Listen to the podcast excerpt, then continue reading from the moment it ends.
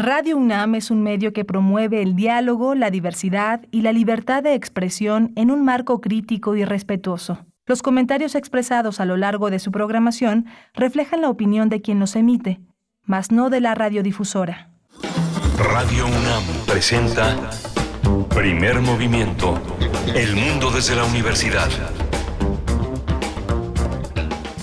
Hola, buenos días. Ya son las 7 de la mañana con 3 minutos aquí en la Ciudad de México en este espacio que es primer movimiento en la radio universitaria.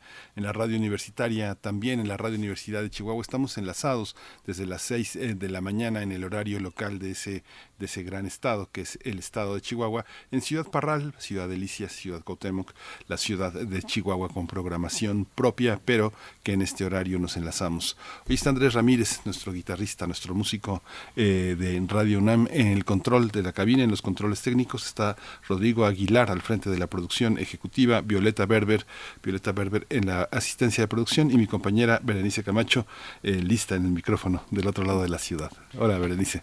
Muy buenos días, Miguel Ángel Quemain. Me quedé pensando en que tenemos varios músicos en la estación. Nuestra querida Violeta Berber, por ejemplo. Ah, Hay varios. Soy fan, soy fan. Sí, sí, sí, somos fan. Eh, por ahí, bueno, eh, varios El Apache, Raspi, en fin, así les damos la bienvenida a esta mañana de miércoles 6 de julio de 2022, donde tendremos una apertura, bueno, pues eh, interesante porque se acerca ya la edición número 25, cumple un cuarto de siglo el Festival Internacional de Cine de Guanajuato, el GIF, y vamos a tener una conversación con su directora, directora ejecutiva del GIF, Sara Noch, que, bueno, Hodge, que nos compartirá los detalles de cómo llegan a este cuarto de siglo, de lo que ha significado de todos los públicos que convocan a partir de tres ciudades, eh, eh, será Irapuato, León, y por ahí se me está yendo la última que... están en Salamanca, están en Celaya, es, impresionante cómo llegan. Y en San Miguel Allende, que ahí está también muy fuerte el festival. Ahí estará el festival y en, julio pues ya están en los últimos preparativos para esta edición número 25 de este Festival Internacional de Cine de Guanajuato. Vamos a tener hoy en las fonografías de bolsillo, Pavel Granado se tomó como tema la orquesta típica de la Ciudad de México y vamos a traer un, traer un audio muy muy bonito, muy interesante, Coralito Yucateco, una, una producción de 1928 que tocaba la orquesta típica Lerdo. Pues algo muy bonito para la primera hora en primer movimiento y después tendremos en la nota nacional, hablaremos con Cintia Solís, socia del despacho Lexinfit Legal Advisory, catedrática de la Secretaría de Marina y del Instituto Politécnico Nacional. También es colaboradora aquí en primer movimiento y nos hablará más en extenso en nuestra nota nacional acerca de esta, de esta condena del primer eh, juicio al excomisionado nacional de búsqueda por la entrega ilegal de perfiles genéticos de familia familiares eh, de víctimas, de familiares y de víctimas de personas desaparecidas. Así es que bueno, este tema tan delicado que ha tenido ya la semana pasada eh, un, eh, pues una primera sentencia, falta una segunda parte de este proceso judicial en contra de este personaje Roberto Cabrera, pues que entregó 45 mil perfiles genéticos de personas desaparecidas y sus familiares también. Bueno, pues vamos a tener los detalles con Cintia Solís. Vamos a tener también eh, cómo una fiscalía construye la injusticia y la inequidad eh, cuando su misión es generar eh, justicia.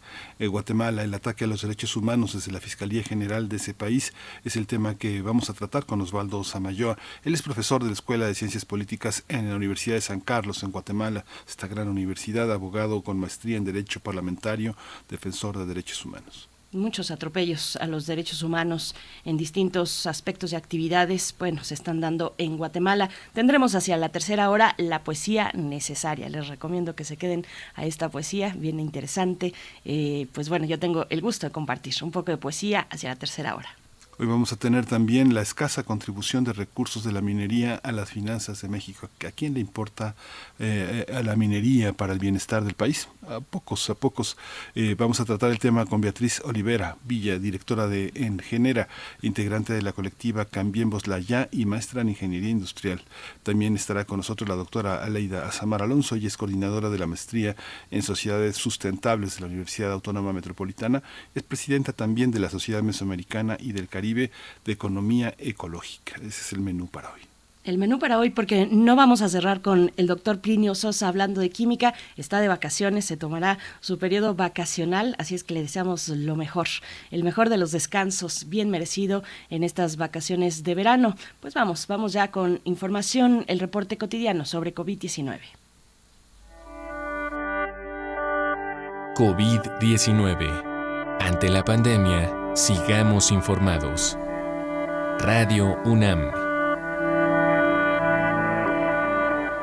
La Secretaría de Salud informó que en las últimas 24 horas se registraron 79 nuevos decesos, 75, disculpen, 75 nuevos decesos, por lo que el número de fallecimientos por esta enfermedad COVID-19 aumentó en México a 325.868. De acuerdo con el informe técnico ofrecido ayer por las autoridades sanitarias, en ese mismo periodo se registraron 27.973 nuevos contagios, por lo que los casos confirmados acumulados aumentaron a 6.121.808, mientras que los casos activos estimados en todo el país por la Secretaría de Salud son 169.711. Y en información internacional, el Comité de Emergencias de la Organización Mundial de la Salud se reunirá el próximo viernes para evaluar el estado de la pandemia. Los integrantes de este comité analizarán el momento por el que atraviesa la pandemia de COVID-19. Se prevé que en esta actualización eh, las recomendaciones eh, se replanteen para tratar la pandemia de coronavirus. En información de la UNAM, para ser ejemplo del adecuado consumo de agua y tener un diagnóstico preciso y constante de la situación en el campus central de Ciudad Universitaria, la Universidad Nacional cuenta con el programa de manejo, uso y reuso del agua en la UNAM, el Pumagua, con el cual de, 2018, de 2008 a la fecha redujo el consumo de líquido de 100 a 75 litros por segundo, aun cuando la población de esa zona aumentó de 135 mil a 180 mil usuarios. Fernando González eh, Villarreal, director de Pumagua, investigador del Instituto de Ingeniería de la UNAM, en la actualidad dice que se abastece a la red de agua potable con 75 litros por segundo y se registra una reducción de las fugas eh, del 50%.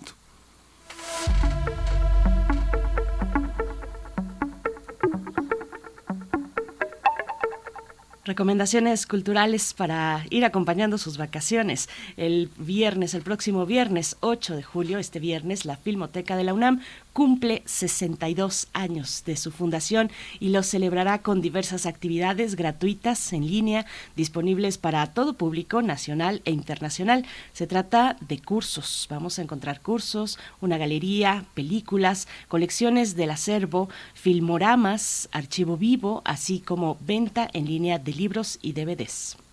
Hay que acceder a través de la página que tiene la, la Filmoteca, que es eh, www.filmotecaunam.mx. Eh, a partir, yo creo que de punto de la medianoche del jueves, arrancan con esta página en la que estarán disponibles todos estos eh, contenidos, todas estas ofertas, toda esta manera de celebrar esta, estos 62 años que eh, son verdaderamente sin pérdida. Es una, un espacio muy, muy importante.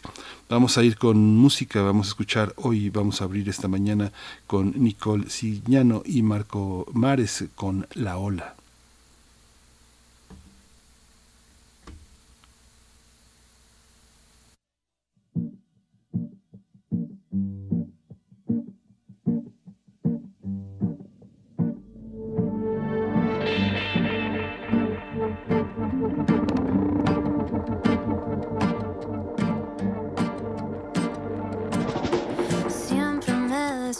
Sola, pero hoy tengo ganas de algo más. Y yo quiero preparar la mesa para dos. Salir de la mano que llegó el verano.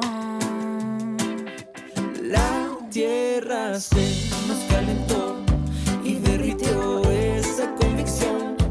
solo es mejor. Y ahora quiero oír violines y un amor como en el cine.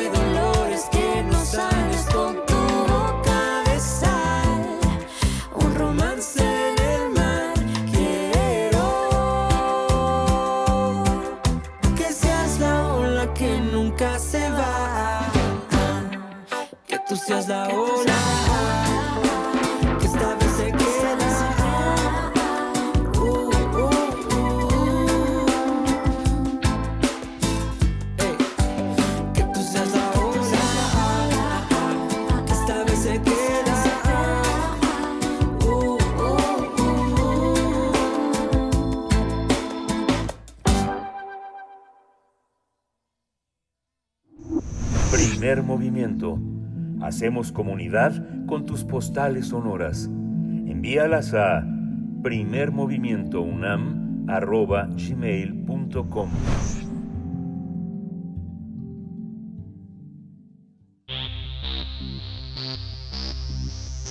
De festivales, ferias y más. Recomendaciones culturales. Del 22 al 31 de julio se va a realizar la vigésimo quinta edición del Festival Internacional de Cine de Guanajuato en las ciudades de San Miguel Allende, León e Irapuato. En esta ocasión, el GIF rememora 25 años de convocar a los artífices más relevantes de la industria nacional e internacional, desde el compromiso de la formación hasta los insignes, eh, aspectos del reconocimiento, celebrando la inclusión y la equidad como dos de sus valores fundamentales. La programación de este año contempla 57 títulos mexicanos, que eh, son eh, 15 largometrajes y 42 cortometrajes. Hay trabajos eh, de ficción, documental, animación, experimentales y de realidad virtual. De esta forma serán exhibidos 10 largometrajes y 21 cortometrajes partici- participarán en la selección oficial y 13 títulos en la selección oficial Guanajuato. Entre los títulos de esta competencia en largometraje están Breaking, la vida del director Abraham Escobedo Salas, Donde duermen los pájaros, de Alejandro Latorre, Efímera, de Luis Mariano García, El encierro, volumen 1, de los directores Santiago Fábregas y Santiago Maza, entre otros títulos. Pues vamos a conversar y a, por supuesto, felicitar a, a, todo el equipo, a todo el equipo, al de ahora, al que ha transcurrido a lo largo de estos 25 años aportando todo su talento para que eh, se llegue a esta edición número 25 del GIF. Nos acompaña con este propósito Sara Hodge, directora ejecutiva del GIF. ¿Cómo te encuentras? Bienvenida, enhorabuena, Hola. Sara Hodge. Muy buenos días. Hola, Gracias. Sara. Hola Sara, muy felicidades. Qué bueno que ya 25 años y, los que faltan. Eh, cuéntanos Sara, cómo ya por fin ya se ya se consolidó la programación. Hay 57 largome- eh, 57 exhibición de películas, largometrajes y cortometrajes. Cuéntanos un poco cómo está armada la programación, qué sorpresas para esta para esta edición de, de los 25 años. Sí, hay, hay este, muchas películas este, de mucha emoción. Eh, son, estamos presentando 182 películas, eh, 120 de ellos están en competencia. Eh, todos son estrenos, ah, son películas que vas a ver primero en, en GIF y a lo mejor es el único lugar donde vas a ver estas películas. Entonces, son 30 estrenos mundiales, son 68 estrenos nacionales y 28 premios latino- latinoamericanos. Entonces, este, estamos emocionados, hemos estado, pues, esperando películas que sabíamos que iban a estar listas para que estuvieran listos para estrenarlos en el festival. Como menciones, este, en las áreas de competencia, pues sí tenemos largometraje internacional, hay hay 10 películas en esa sección, eh, todos son premieres eh, latinoamericanos y, y no sé, como que hay tanto cine para enlistarles las películas, pero lo que sí puedo decirles es como muestras este, especiales, alfombras rojas, este, películas por invitación, tenemos la más reciente película de Cronenberg, este, Crime to the Future, este, I Gotta Go to Lusitán, de Sonia de Alemania, este, A Hundred Ways to Cross the Border. Yo creo que vamos a encontrar este películas que nos interesa empezar a, a crear una discusión, este, diálogo, hablar de temas sociales que nos importan. Entonces, muchas de las películas tienen la muestra, pero luego tienen como una conferencia de discusión posteriormente, como es el caso de Hundred Ways to Cross the Border, este, la película de Carol Sagan, este, Home Somewhere Else, eh, que hablan de migración, hablan de esta terrible situación en la frontera de Estados Unidos, pero también en la frontera de, de Sudamérica o Latinoamérica con, con México. este, vamos a tener alfombras rojas, películas este, inaugurales en Irapuato, tenemos la película mexicana Lecciones para Canallas, este, de Gu- Gustavo Moelo.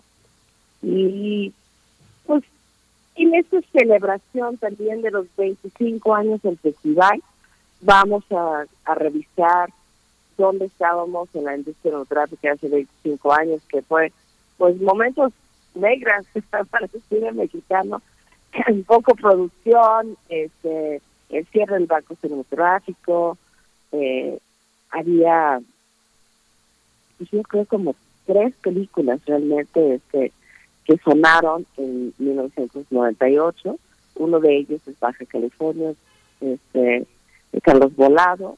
Vamos a volver a mostrar la película. Es una película que mucha gente no ha visto este porque sí fueron momentos eh, que no había distribución no había exhibición muchas de las salas en México estaban en huelga entonces Carlos estará aquí y tenemos la invitación a, a los cineastas que estuvieron en el primer año de el festival, en ese entonces se llamaba Expresión en Corto, y es impresionante ver estos cineastas que estaban con su primer corto, este jóvenes cineastas empezando, que hoy en día son nuestros cineastas más importantes. Para nombrar algunas, está Amar Escalante, está Michel Franco, este Juan Carlos Rufo, Hagerman, Carlos Carrera, Carlos Guarón, este Sergio Barao. La lista es muy larga, este y pero es emocionante ver esos nombres y los títulos de películas y dónde están ahora. Entonces estamos teniendo dos encuentros, este, uno en León, uno en San Miguel de Allende, con las películas y con los cineastas, este que van a venir a compartir con nosotros esta carrera, ese camino, esos 25 años que, nos tocó vi- vivir hasta ahorita del cine nacional. Sara, bueno, eh, fueron años difíciles ahora que lo que lo narras, la poca producción de los primeros años. Háblanos un poco más de ello, de cómo se ha ido fortaleciendo el gremio, cómo se ha ido nutriendo, qué tipo de mm, pues eh, de, de- de- de- de participantes, de actores, digamos, sociales, incluso académicos, eh, de academias de cine, pues han sido fundamentales para, para ir fomentando y fortaleciendo la creación de cine en nuestro país. Sí, pues empezamos con un festival de cortos porque realmente la producción nacional en 98 era cortometraje. Y, y no había fondos para hacer cine. Y, hab- y había no había internet había muchas condiciones no el único formato de hacer cine era 35 milímetros o 16 y bueno, otro que handicap, algunas películas experimentales. Y, pues era, lo veíamos muy difícil reactivar una industria, ¿no? Había 13, si no me equivoco, 13 cámaras de 35 milímetros y ocho de ellos estaban encerrados en una bodega, bodega de Churubusco y nadie le estaba haciendo cine. Entonces yo creo que sí tuvo mucho que ver en ese apertura, ese encuentro incluyente, buscando historias de todo México. Este, abrimos a todos los formatos, que suena como nada hoy en día, pero aceptamos tu handicap, tu pulgada, tu grada y media, así se llamaban esos formatos. Desde entonces, buscan que más gente pudiera contar historias y más gente pudiera participar este, sus historias en el festival. Fue muy criticado, como es posible. Yo recuerdo que invité a, a Sony para traer sus cámaras digitales. Y no se llamaban digitales en ese entonces, pero más o menos eso es lo que era. Y para nos enseñar a las cámaras que tenía y cómo podíamos levantar y demás. Y la calidad desde en ese entonces pues, pensábamos que era muy padre. Ahora nuestros teléfonos graban mejor que esas cámaras, pero pero abrimos a todos los formatos y fue creciendo, creciendo, creciendo y se hizo un boom de cortometraje en México. Y ese boom duró como ocho años. Y poco a poquito se fue haciendo un poquito más oportunidad de hacer largometraje. Fuimos el primer festival en Latinoamérica a tener un, un pitching market, que es una jornada de coproducción. Traemos productores, fondos, financiamientos, eh, instituciones internacionales que estaban coproduciendo, empezaron a coproducir con México. Más cine, eh, a raíz de su pitching market, eh, cualquier institución o la suma de las instituciones del cine en México. Muchas cosas cambió, las instituciones cambiaron, fueron más incluyentes. Este, si recuerdan, pues hace un cine en estos años, la verdad, era una productora. Era una productora privada con fondos federales, no representaba al cine mexicano en sí, la academia también eh, tenía los Arieles, pero no era el espacio que es hoy en día, un espacio incluyente, un espacio este de fomento, pues de- no de fomento, pero de apoyo y difusión al, al cine mexicano. Y, y bueno, INCINE es otra institución totalmente, ya este promueve el cine mexicano, ya ha creado este, fondos y, y diversas áreas de, de apoyo al cine nacional. Entonces, ese camino que tomamos juntos los 25 años, realmente fueron años de mucho crecimiento, de, de mucho por, fortalecer a la industria y fuimos de ser pues, siete, cinco, tres películas al año, ahora en día ser 120 películas al año, 130 películas al año, y tener nuestro cine en todos los festivales del mundo, en todas las plataformas del mundo, todas las pantallas del mundo. Y yo creo que vamos a tener charlas de gran orgullo. Esta, esta visión, Sara, que haces, bueno, sí es muy, muy asombroso hacer ese, ese, recuento, porque bueno, estamos, estamos pensando en que eh, el festival alcanza todavía a acariciar el final de los años 90, que aparentemente eran años muy prometedores para, para tecnológicamente para la industria.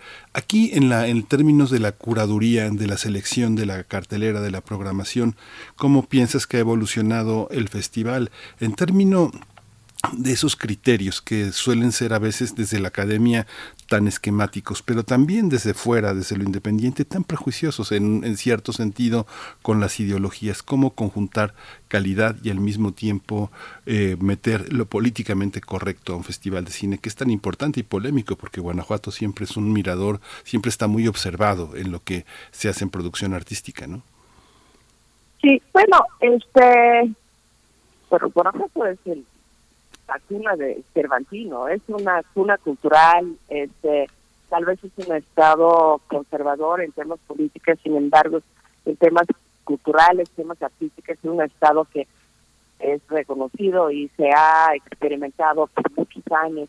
Nosotros este, curamos en muchos sentidos, tenemos muchas áreas del festival, somos un festival de verano, eh, un festival este, que llega mucho turismo, según las estadísticas de INCINE, es un festival que más turismo jala alrededor de las actividades cenográficas, asisten de 32 estados de todo el país.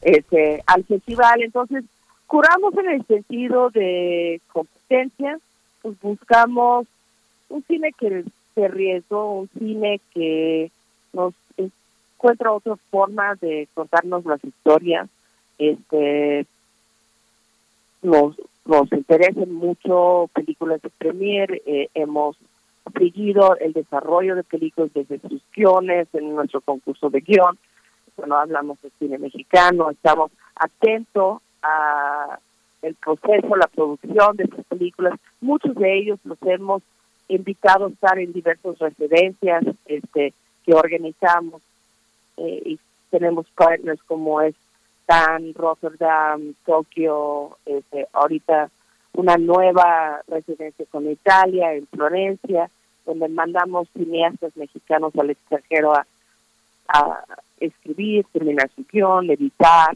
y traemos cineastas internacionales a México a hacer lo mismo en residencia. Entonces, tenemos mucho conocimiento de qué películas están terminando, qué películas están desarrollando, y ya conocemos las historias, y ya estamos esperando estas películas. Pero programamos para el festival, este, para los diferentes espacios también, tenemos muchos años con cine de terror en los panteones, entonces estamos buscando este películas, eh, premios también, pero películas de interés para, para el panteón, estamos con niños en acción, tenemos alfombras rojas para los chiquitos y, y talleres y conferencias y, y diferentes programas de películas.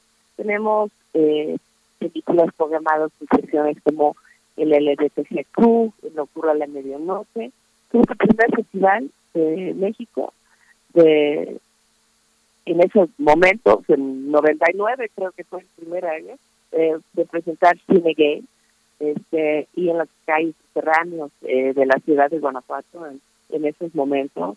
Entonces, pues sí, hay hay muchos, hay ese festival que requiere de diferente tipo de programación. Eh, nos gusta tener películas que los públicos les gustan mucho, tenemos Cinema Picnics, que es al aire libre, en el pasto, con su tabla de queso, su vinito, entonces este ahí eh, metemos pues una película tal vez más comercial o eh, que pueden disfrutar este una pareja una familia eh, y así así pro- programamos. Lo que sí tenemos es el mejor del cine mundial este el mejor del cine mexicano y 10 días de disfrutar muchísimo cine. Y la verdad tienes que venir a todo el festival a a León, arrancamos en León, luego San Miguel de Allende y luego este Irapuato para ver toda la programación del festival. Mencionas, bueno, nos dices, tenemos lo mejor del, del cine mundial. A mí me llama la atención que en la categoría, bueno, en la selección de realidad virtual, eh, pues es, es una categoría en la que participan varias propuestas extranjeras. Eh, Sara, eh, bueno, cuéntanos, ¿en qué consiste esta, esta selección, más allá de los títulos o de los creadores? Eh, si quieres destacar alguno, por supuesto, pero mm, de lo que persigue esta categoría, hablando ahora también de cómo la tecnología ha favorecido, ha acompañado el crecimiento del, del gremio, el- ha favorecido la creación cinematográfica. Cuéntanos un poco más de esta, de esta selección. Claro, eh, el Festival de Cine de Guanajuato lleva 8 o 10 años hablando de nuevas tecnologías, empezando con hacks, con, con geeks y hackers y cineastas este, buscando nuevas formas de contar historias. Producimos las primeras películas realidad virtual en México. Somos líderes a nivel internacional con esta plataforma. Tenemos nuestro mundo virtual donde durante COVID y todos los festivales preocupados de cómo realizar su evento durante COVID, nosotros ya teníamos este nuestro mundo virtual este, y pudimos mover, fuimos el primer festival a nivel internacional, no nada más de cine, pero de todos los festivales que mudamos el evento a nuestro este mundo virtual. Entonces, este, es- se fue a asistir al festival este, por Avatar. Y este año regresamos a, a la experiencia en conjunto. Eh, vamos a tener una sección en competencia este, de películas en realidad virtual que son sensacionales. Tenemos experiencias y vamos a tener este un espacio. No le traigo el nombre a, mi, a la mano, no traigo la información de mi presentación anoche, pero estamos trayendo, tenemos un, una participación de FD, que es eh, la casa de, de equipo aquí en México, este, que traen un brazo, un brazo tipo robótica, un brazo que trae la tecnología de realidad virtual, que en tiempo real estás grabando una escena. Eh, nos mandaron eh, un video en particular donde hay una escena de espada, de esgrime, y, y la cámara la está grabando, pero el producto que tienes al inmediato es un producto ya en locación, esa locación por donde volteas en 360 este, está montado, eh, tiene la capacidad de preprogramar la escena para, para lo que quieres adentro de la escena. Ese evita el green screen, evita mucha edición, evita meter este, elementos de la película y esa tecnología ya está llegando al grado que, que ya puede tener el vestuario adentro, hasta los actores. Puede ser las escenas, dos expertos en esgrime, y meter los actores posteriormente, digo, minutos después, ¿no? Digo, la verdad, en tiempo real podríamos tenerlo. Este, todo el tema de arte, todo el tema de talento y de locación. Eso quita semanas a la producción, ¿sabes? Es, es inmediato. Es algo es impresionante. Ese robot, ese brazo robótica, ese brazo de producción, eh, lo están trayendo de Baja California, pesa toneladas. Eso es todo un tema logístico para traerlo, pero estamos invitando a todos los cineastas a conocer esa tecnología que nace para realidad virtual, nace para gaming, pero ahora se ve que va a ser parte de la producción cotidiana y, y cambia viene. Ujú.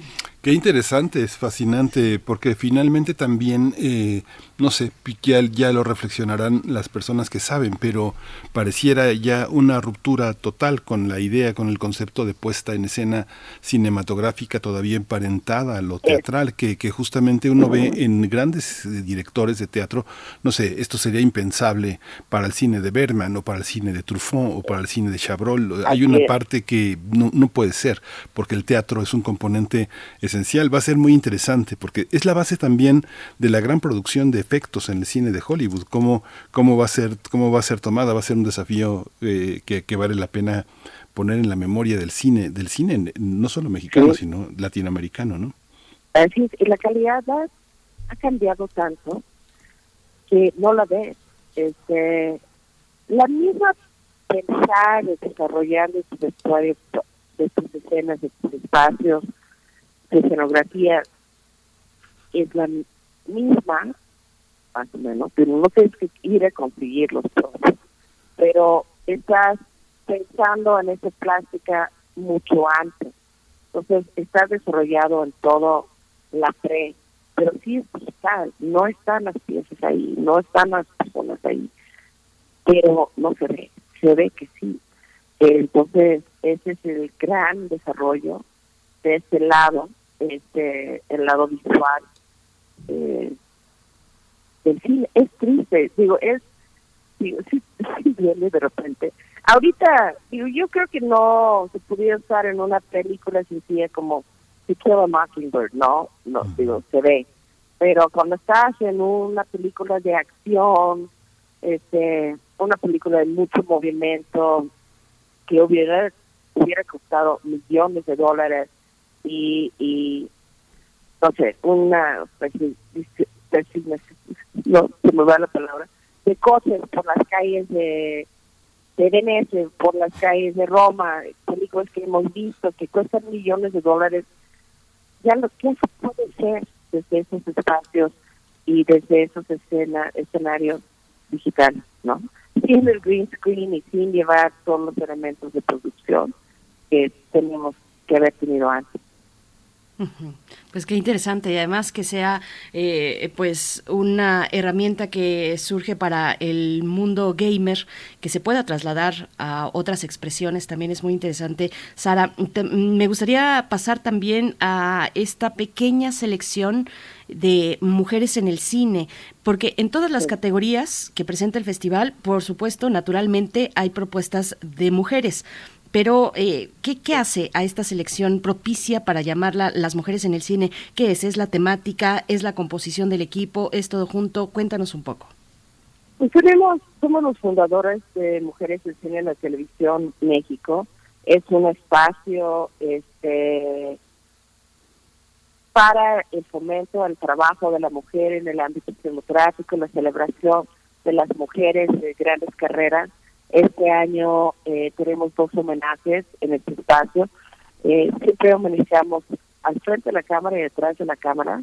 Este año la primera actriz de México, Blanca Guerra, recibirá su homenaje este, como mujer del cine mexicano al frente de la cámara. Y Mónica Lozano, productora, de 70 películas eh, de carrera. Ella nos contó ayer que cumple 25 años de la carrera junto con nosotros. Ella empezó su primer trabajo en 1998. Entonces, este, alrededor de esto, de esto tenemos plataformas, temas que nos interesa platicar. Tenemos la, la plataforma de Cero Violencia contra la Mujer, que es una plataforma que tiene más de 20 años en el marco del festival, eh, hablando de pues, mal en el mundo y, y, y nos unimos con la Secretaría de Salud en Guanajuato para buscar también no nada más el estandarte de cero de violencia, pero también los apoyos que requieren esas mujeres en el tema este, legal, en el tema de atención médica, en, el- en lugares seguros. Este, entonces usamos nuestra plataforma que tiene el poder de convocar a, a las actrices, a las cineastas, que también tienen poder de convocar para hablar y discutir temas que nos interesan como mujeres. Tenemos una programación también de películas este alrededor de esta actividad. Este año este, estamos presentando la película I Gotta Go to Wiccan de Sonia Alfred Damplam y también la película Rueita de Lucero González. Ujú. Qué interesante y esta, esto que pregunta mi compañera Berenice sobre el tema de las mujeres, pues es una es uno es una de los retos temáticos, pero también hay una parte que eh, también en Guanajuato, en el estado en general, es complejo, que es el tema del cine para niños. Es difícil a veces hoy la, hoy la programación en las grandes ciudades es, es difícil. eh, la- los horarios de la sala son muy limitados, la producción comercial eh, tiene estándares de tiempo que a veces el cine infantil no no no responde a esos intereses comerciales. ¿Cómo está esta parte de lo de la de, de la, de la programación en un festival como este para los niños, Sara? Es- eso es lo, lo bonito de un festival de cine y es, es el otro nivel. Este, sin embargo, digo, el cine para niños en las salas de cine de Pixar, de Disney y demás, que son cines de gran calidad, de gran sentido de humor, pero aquí nos permite experimentar un poquito más. Tenemos un programa de 12 cortometrajes para niños, tenemos este, alrededor de ellos un taller de percepción cinematográfica, donde hay charlas de discusión de cómo vemos cine, qué debemos de ver o de interpretar en el cine, pero bajado a un nivel de lenguaje que los niños pues, lo pueden usar y, y pueden participar y ir conociendo un poco más alrededor del cine. Hay talleres y conferencias para niños. Cada ciudad tiene su alfombra roja. Invitamos a los niños a llegar. Este, pues con su ropa más elegante para la sombra. Muchos vienen de superhéroes o, o de princesas, otros vienen su ropa de la primera comunión, eh, la presentación de la iglesia de los tres años, vienen muy chulos. Este, los medios los apoyan para hacer su paparazzi y se entrevistan sobre la alfombra y luego disfrutan de una tarde de cine. Entonces, creemos que es una experiencia pues única y, sabemos que lo disfrutan mucho. Pues Sara, nos empezamos a acercar a- al cierre de nuestra charla, pero mm, bueno, te pregunto si, si habrá una selección que se pueda disfrutar en línea o va todo el festival en presencial luego de dos años, pues muy difíciles. Queremos eh, pues vernos a la cara físicamente, eh, queremos estar físicamente, presencialmente en los espacios culturales. ¿Cómo va? ¿Cómo va esta parte? Mira, estuvimos, el año pasado dijimos que siempre vamos a tener la plataforma digital. Pero este año decidimos, y muchos festivales han decidido lo mismo, que, que no tenerlo. Entonces, tienen que venir al festival para ver todo el programa de festival, por lo menos este año. Sentimos el año pasado que la gente no salieron, todavía no estábamos listos o acostumbrados para salir. Los foros del festival estaban solo al 50% por instrucción de la Secretaría de Salud. Este, pero la gente, nuestros públicos están muy cómodos, yo también, yo, no sé ustedes, pero yo veo 80% del cine aquí en mi casa o en la oficina, en mi casa o en la oficina, este, pero sobre la televisión, sobre la plaza, el plasma y, y estamos muy cómodos ya en la casa, ¿sabes? Entonces decidimos no. Para venir allí tienes que venir a Guanajuato para hacer la selección, las películas de invitación, este niños y demás, hay que venir a Guanajuato. No sé si en el futuro lo regresamos, pero decidimos que era importante que retomáramos los espacios, buscáramos estos públicos otra vez y que viéramos cine juntos y que y riéramos y tuviéramos la oportunidad a, saludar a los directores, tomar una chela con los directores, estar en las conferencias, en las pláticas, vernos de ojo a ojo y dependiendo las altas y bajas de COVID ahorita, pues con cubrebocas o no, pero este estar juntos. Entonces, no hay plataforma digital este año. Y por último, Sara, van a hacer, van a hacer una memoria de los 25 años. Eh, digamos que esa, esa decisión, digo, me parece, me parece este, muy arriesgada, porque significa también en darle la espalda a todo un público que no solo está en México, que habla el español, que se interesa por las producciones mexicanas, que hace el scouting a distancia y que invita a festivales a partir de lo que ve. Digamos, mucho de lo que está en línea permite un enorme ahorro al scouting que hacen en festivales del mundo. Es, van- es, es un, es un gran revés. Pero eh, recuérdate ¿no? que las plataformas son territorio, de todas maneras. Entonces, las plataformas del festival eh, son para el territorio de México. Entonces, nada más lo podemos hacer en México. Y sí, sí vimos la oportunidad de tener públicos en otros lados del país, que a lo mejor es más difícil venir al festival, pero también veíamos que la gente no venía, porque lo pueden ver todo en su casa. Entonces, es un experimento este año de quitarlo todo y ver cómo cómo perfila este, las existencias y demás. Es, es un es un experimento que están haciendo, yo creo, 75% de los festivales del mundo ahorita, porque estamos en el Rock. Lo, lo ves en el cine nacional también. Hay películas que están yendo a salas y no están yendo a plataformas buscando que haya audiencias otra vez para el cine nacional y el cine internacional. Este, hay películas que están yendo directamente a plataformas, que son películas de grandes cineastas, que el festival lo interesa, todos los festivales nos interesa tenerlo, tener invitados y directores también y, y tener audiencias y charlas y pláticas y Q&A con esos directores de sus películas. Y las plataformas no están permitiendo que las películas se vean fuera de plataforma. Entonces también está difícil, porque se Ujú. quita un poco del valor de lo que es la experiencia de ver, ¿no? Entonces, interesante. Estamos en el estilo y floje. Sí.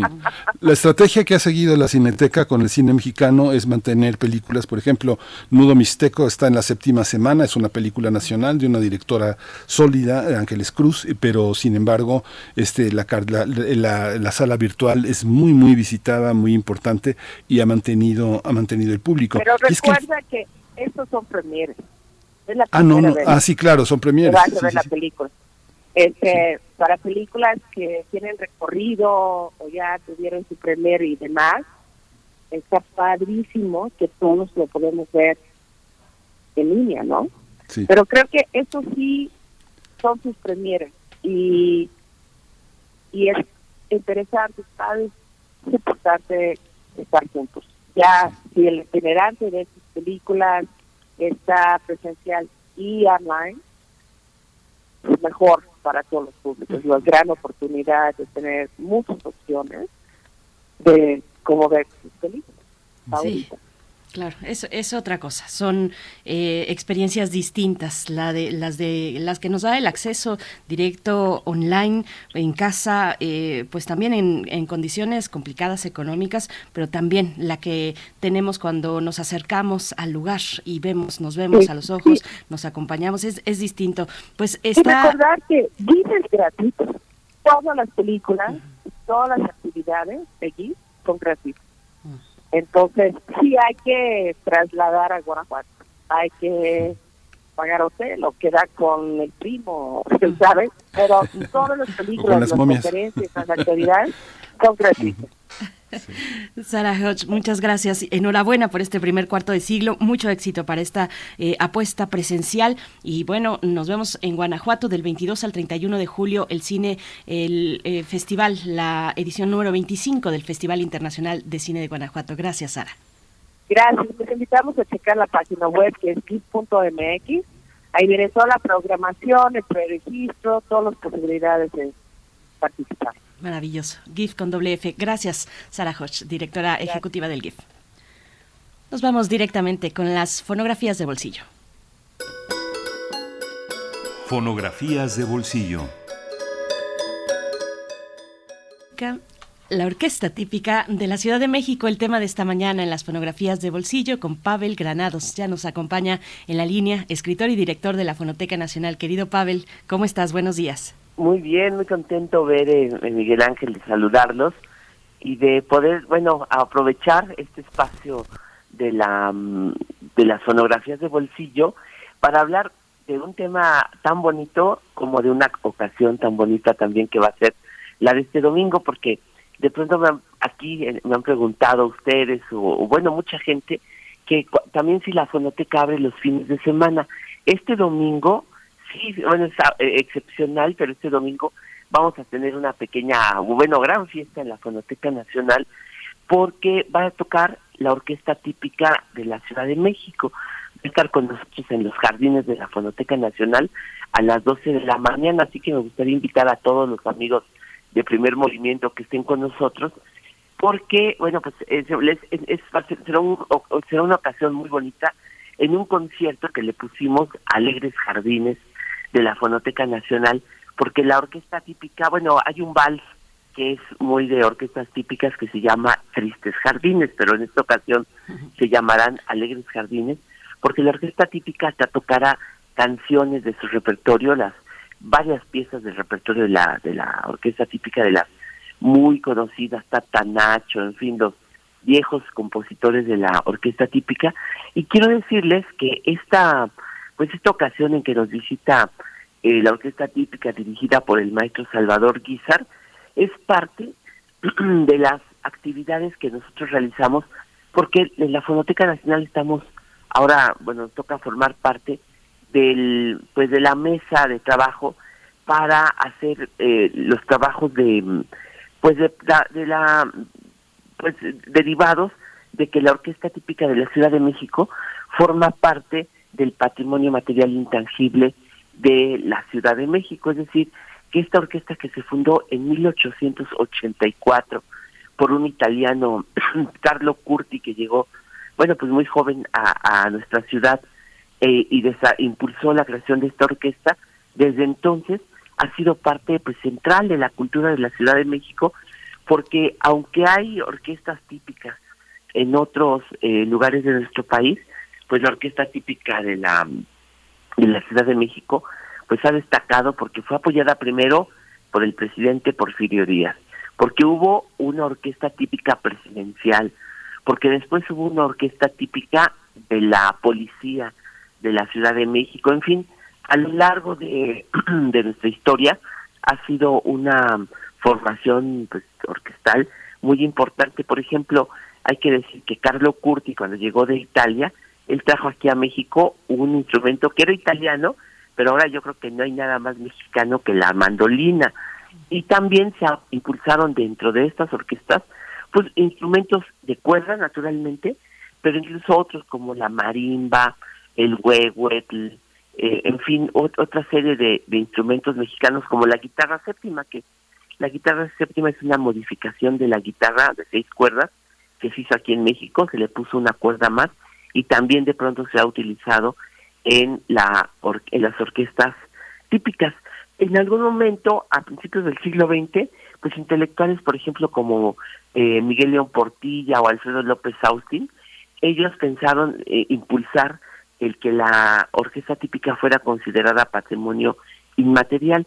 Entonces, eh, eh, finalmente, esto se hizo en 2011, después de una investigación grande, extensa, acerca de todo este patrimonio que incluye pues a los músicos, la memoria oral, los ejecutantes, los instrumentos, pero también el, el repertorio, las fotografías, las grabaciones. Entonces ahora, pues realmente el, el presentar a la a la orquesta típica en la fonoteca, pues es muy bonito porque es una manera de colaborar en la pues en la preservación de este sonido tan importante, porque naturalmente que vamos a grabar el concierto y también pues nosotros hemos eh, junto con la orquesta típica rescatado los viejos sonidos de la orquesta, porque hay orquesta típica grabada desde 1905, 1904 aquí en los en los eh, al acervo en las colecciones de la Fonoteca Nacional. Bueno, en ocasión de la orquesta típica y para invitarlos que no se les olvide que es este 10 de julio a las 12 de la mañana, yo traje aquí una muestra de orquesta típica, la orquesta típica Lerdo que es de mis favoritas, que grabó en Nueva York en 1928 este Foxtrot que eh, compuso el hijo de Mi- Miguel Lerdo de Tejada. Don, don Miguel sentó a su hijito en, las en sus piernas, tenía ocho años, lo puso a tocar el piano y salió esta canción que se llama Coralito Yucateco. Y es bonito porque la orquesta típica, durante mucho tiempo, las orquestas típicas han viajado a los Estados Unidos y tengo entendido que es un tema que apenas se conoce y se estudia, que es la interrelación que han tenido los sonidos de las orquestas típicas mexicanas con los músicos de los Estados Unidos, que parece ser ha habido una interacción, hubo una interacción muy importante, así que este es el este es la, la el sonido que hoy les propongo y esta invitación que les hago para que nos acompañen este domingo a las 12 de la mañana en la Fonoteca Nacional. Pues, pues qué delicia, querido Pavel. Eh, un- nada más rápidamente un poquito del repertorio que se, se puede se puede anunciar. Lo tienes eh, por ahí a la mano, tal vez algún algún ejemplo del repertorio que podremos escuchar este domingo en la Fonoteca Nacional. Este, mira, lo que tengo más bien son los compositores. Van a estar Pablo Marín, que fue de los eh, eh, arreglistas fundamentales, Lorenzo Barcelata, eh, Tata Nacho y más eh, posteriores, más cercanos a nosotros, Francisco Flores y Eduardo Angulo, que van a ser los que van a este a, tocar música de ellos. Entonces, más bien lo que tengo, más que el repertorio, a los compositores que se van a tocar. Va a haber una, se- sé que se va a tocar una suite eh, moderna, de una suite mexicana, eh, eh, de, de- eh, hecha para la orquesta típica de la Ciudad de México. Pues nos quedemos, nos quedamos con esta muestra, en este caso de la Orquesta Típica Lerdo. Y bueno, eh, de verdad, muchas gracias, querido Pavel. Nos vemos por allá el domingo en la Fonoteca Nacional en Coyoacán. Muchas gracias. Nos vemos A ti. Pavel. Hasta pronto. Bye. Vamos a escuchar y nos despedimos de la Radio Universidad de Chihuahua.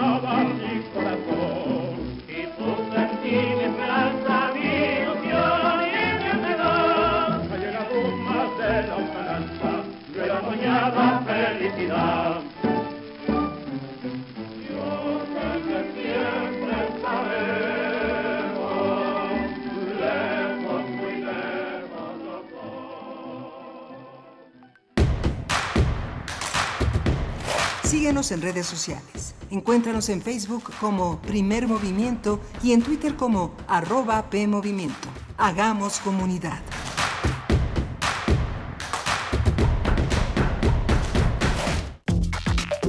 Alrededor de un tema siempre habrá muchas cosas que decir. Quizá haya tantos puntos de vista como personas en el mundo. Únete a la revista de la universidad donde convergen las ideas. Jueves a las 16 horas, después del corte informativo. Disentir para comprender. Radio UNAM, Experiencia Sonora. Habla Alejandro Moreno, presidente nacional del PRI. Porque violar la constitución es traicionar a la patria, abandonar al pueblo cuando más necesita de su gobierno. Es traicionar a la patria, abandonar a las mujeres, es traicionar a la patria, abandonar a los periodistas y a los niños, es traicionar a la patria. Están moralmente derrotados. PRI. Raticida, gasolina, ácido sulfúrico, amoníaco, acetona. No importa qué droga química te metas, todas están hechas con veneno y de todas formas te destruyes. La sangre de las drogas nos mancha a todos. Mejor métete esto en la cabeza. Si te drogas, te dañas. Si necesitas ayuda, llama a la línea de la vida. 800-911-2000. Para vivir feliz, no necesitas meterte nada.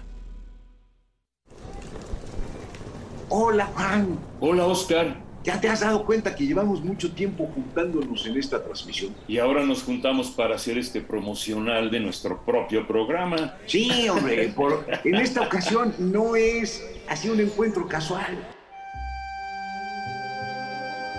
Las Esquinas del Azar, todos los martes a las 10 a.m. y retransmisión los sábados a las 4 p.m. por el 96.1 de FM. Radio UNAM, Experiencia Sonora.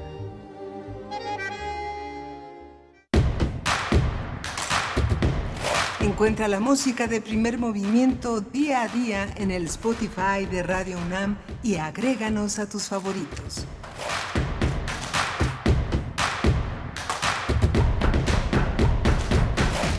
Buenos días, ya son las 8 de la mañana con 3 minutos. Hoy es miércoles 6 de julio de 2022. Les damos la bienvenida a nuestra segunda hora. En primer movimiento nos enlazamos con Radio Nicolaita en el 104.3 de la frecuencia modulada. Les damos la bienvenida. Saludos Morelia, saludos a la comunidad de la Universidad Michoacana de San Nicolás de Hidalgo. Pues nosotros estamos aquí desde las 7 de la mañana con pues eh, esta invitación que nos acaba de hacer Pavel Granados a asistir este domingo al mediodía a la Fonoteca Nacional para eh, pues tener este participar, eh, disfrutar de este concierto en los jardines de la Fonoteca con la orquesta típica de la Ciudad de México. Pues eh, y también tuvimos la conversación sobre los detalles de la edición número 25 del KIF, el Festival Internacional de Cine de Guanajuato. Pues bueno, con varios temas todavía por delante. Gracias por su permanencia, su escucha, su escucha a Radio UNAM. Se encuentra en cabina Rodrigo Aguilar en Ciudad de México, en cabina de Radio UNAM, Violeta Berber en la asistencia de producción, Andrés Ramírez esta mañana en los controles técnicos y Tamara Quiroz en redes sociales. Miguel Ángel, ¿cómo estás? Hola Berenice, aquí escuchando la- las invitaciones de Pavel. Son muy lindos los jardines de la, de la fonoteca, cada vez más es posible eh, escuchar en parques eh, y espacios que tienen una gran belleza y una gran posibilidad para la serenidad, eh, eh, escuchar contenidos eh, de una de una gran riqueza patrimonial, de una memoria histórica. El Parque, el parque eh, México tiene un espacio eh, muy bonito, el Parque España, el Parque, eh, el, el Parque Hundido, much- hay muchos lugares donde cada vez más podemos estar en un espacio simplemente para, para escuchar, es interesante. Vimos lo del Festival Cine de Guanajuato que al final eh, hay una hay un espacio una convocatoria a que la gente vaya a Guanajuato es interesante es interesante a pesar de que la paradoja es que hay una enorme tecnología que nos comunica una parte una posibilidad de streaming, de poder ver eh, con eh, conexiones relativamente modestas un cine de enorme calidad y de resolución, pero tener que ir, eh, yo recuerdo eh, eh, eh, con las mariposas en el estómago de apartar una función y pagarla para ver para ver el teatro de Grotowski en Europa o para ir a Italia y ver con nueve meses de anticipación una función pagada de Eugenio Barba o de Peter Brook, que, pero es teatro, es teatro. Sabes que en, en marzo de 2023 tienes que pagar la función y que es posible porque ya la pagaron 200 personas para, para dos semanas. Es algo muy impresionante, pero es el teatro, Berenice, ¿no? Es el teatro. El cine es otra, otra cuestión. Eh, me parece interesante que sea presencial, pero también es una manera también de pues de darle la espalda a lo que hemos logrado a distancia, ¿no? Digo, es un punto, es un punto de vista personal, pero no es el teatro. No es el teatro. Fíjate, bueno, también otra cuestión interesante es la que nos comenta Xochitl Arellano. Ella ha insistido y cada que hablamos de algún festival, de alguna muestra eh, que se encuentra eh, en, línea, cuando hablamos eh, tanto de la Filmoteca de la UNAM, que está próxima a cumplir su aniversario, cuando hablamos de Filmin Latino y de estas plataformas pues que promueven el cine, el cine regional, el cine en América Latina, siempre Xochitl Arellano nos dice pues que por allá en California, donde ella se encuentra en los Estados Unidos, pues no llega esta oferta, no llega esta oferta y, y es lamentable. Nos dice, tengo años, incluida la pandemia, que no puedo acceder a películas mexicanas virtualmente desde California. Es una tragedia porque la educación transnacional, especial, especialmente a Estados Unidos, pues no se da, no se lleva a cabo. Pero lo que sí llega, Miguel Ángel, lo que sí llega a muchos estados o a los estados de la Unión, pues es, son otros contenidos televisivos. Eso sí lo tienen a la orden del día, contenidos televisivos eh, de las grandes cadenas de Televisa, de todos estos shows eh, pues matutinos y de mediodía y de revista y tal.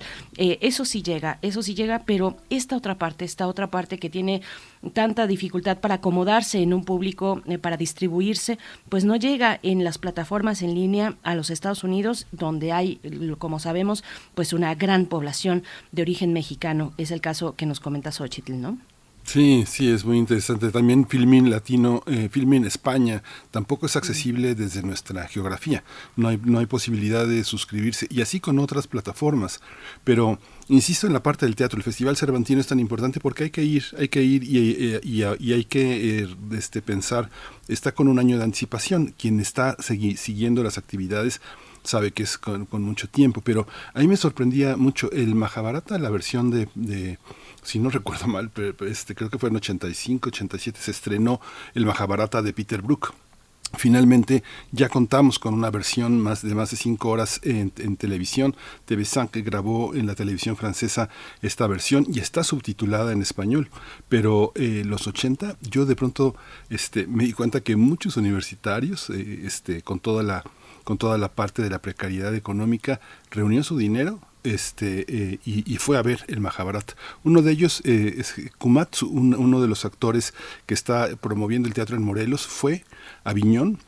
En la, porque se quedó el Mahabharata un tiempo, en se estrenó en el Festival de Aviñón y, y ma- eh, Kumatsu es uno de los alumnos de Peter Brook que está haciendo un teatro comunitario, este ritual en el estado de Morelos y es muy interesante cómo, cómo el teatro te obliga a hacer una especie de, peregrinaje, como la gente lo hace a, a Compostela o lo hace a la Basílica de Guadalupe, lo hace para ver a Grotowski, a Barba, a Peter Brook, a los grandes directores de teatro, ¿no?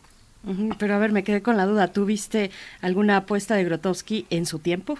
Este, el teatro de Grotowski, el teatro pobre está, está este, permanentemente en las funciones, Sí, claro. este, eh, está, están ahí vivos, o sea, eh, todo el público que universitario que va a Colonia puede ver el teatro eh, o a Bulgaria, están, están este, con sus sedes, con sus trabajos, como pasa con este, como pasa con la compañía un poco de Marta Graham, ¿no? Ya no ves, ya no, ya no existe, ya no existe el original, ¿no? Ya todas son versiones de un teatro este, donde hay una ritualidad permanente, ¿no? Pero ahí están. Y están conectados con México de una manera muy este muy muy importante. Muchos actores muchos eh, directores mexicanos viajan juntan su dinero y saben que dentro de dos años van a ver tal función y pues eh, lo logran no Es parte de la del peregrinaje que logra eh, que logra el teatro, ¿no? Sí, es un registro distinto. El teatro hay que verlo en vivo, definitivamente. Eh, di- distinto, diferente a lo que decía Sarah Hodge eh, en plasma, el cine en, en- en plasma en la pantalla, eh, pues es una cosa muy distinta al, al teatro, pues hay que asistir y hay que verlo. Ahí sí es una experiencia pues muy, muy diferente, ¿no? Pero bueno, vamos a tener todavía por delante en esta hora, en esta hora mm, un cambio, un cambio eh, en nuestra temática. Vamos a hablar de la condena al excomisionado, bueno, esta sentencia al excomisionado nacional de búsqueda por la entrega ilegal de miles de perfiles, de 45 mil perfiles genéticos de familiares de víctimas y, también de, restos, de restos socios eh, que, y familiares de víctimas de personas desaparecidas. Vamos a tener esta conversación con nuestra colaboradora Cintia Solís, socia del despacho Lexinfit Legal Advisory, catedrática de la Secretaría de Marina y del Instituto Politécnico Nacional. Sí, vamos a tener también Primer movimiento. Hacemos comunidad con tus postales sonoras. Envíalas a primermovimientounam.gmail.com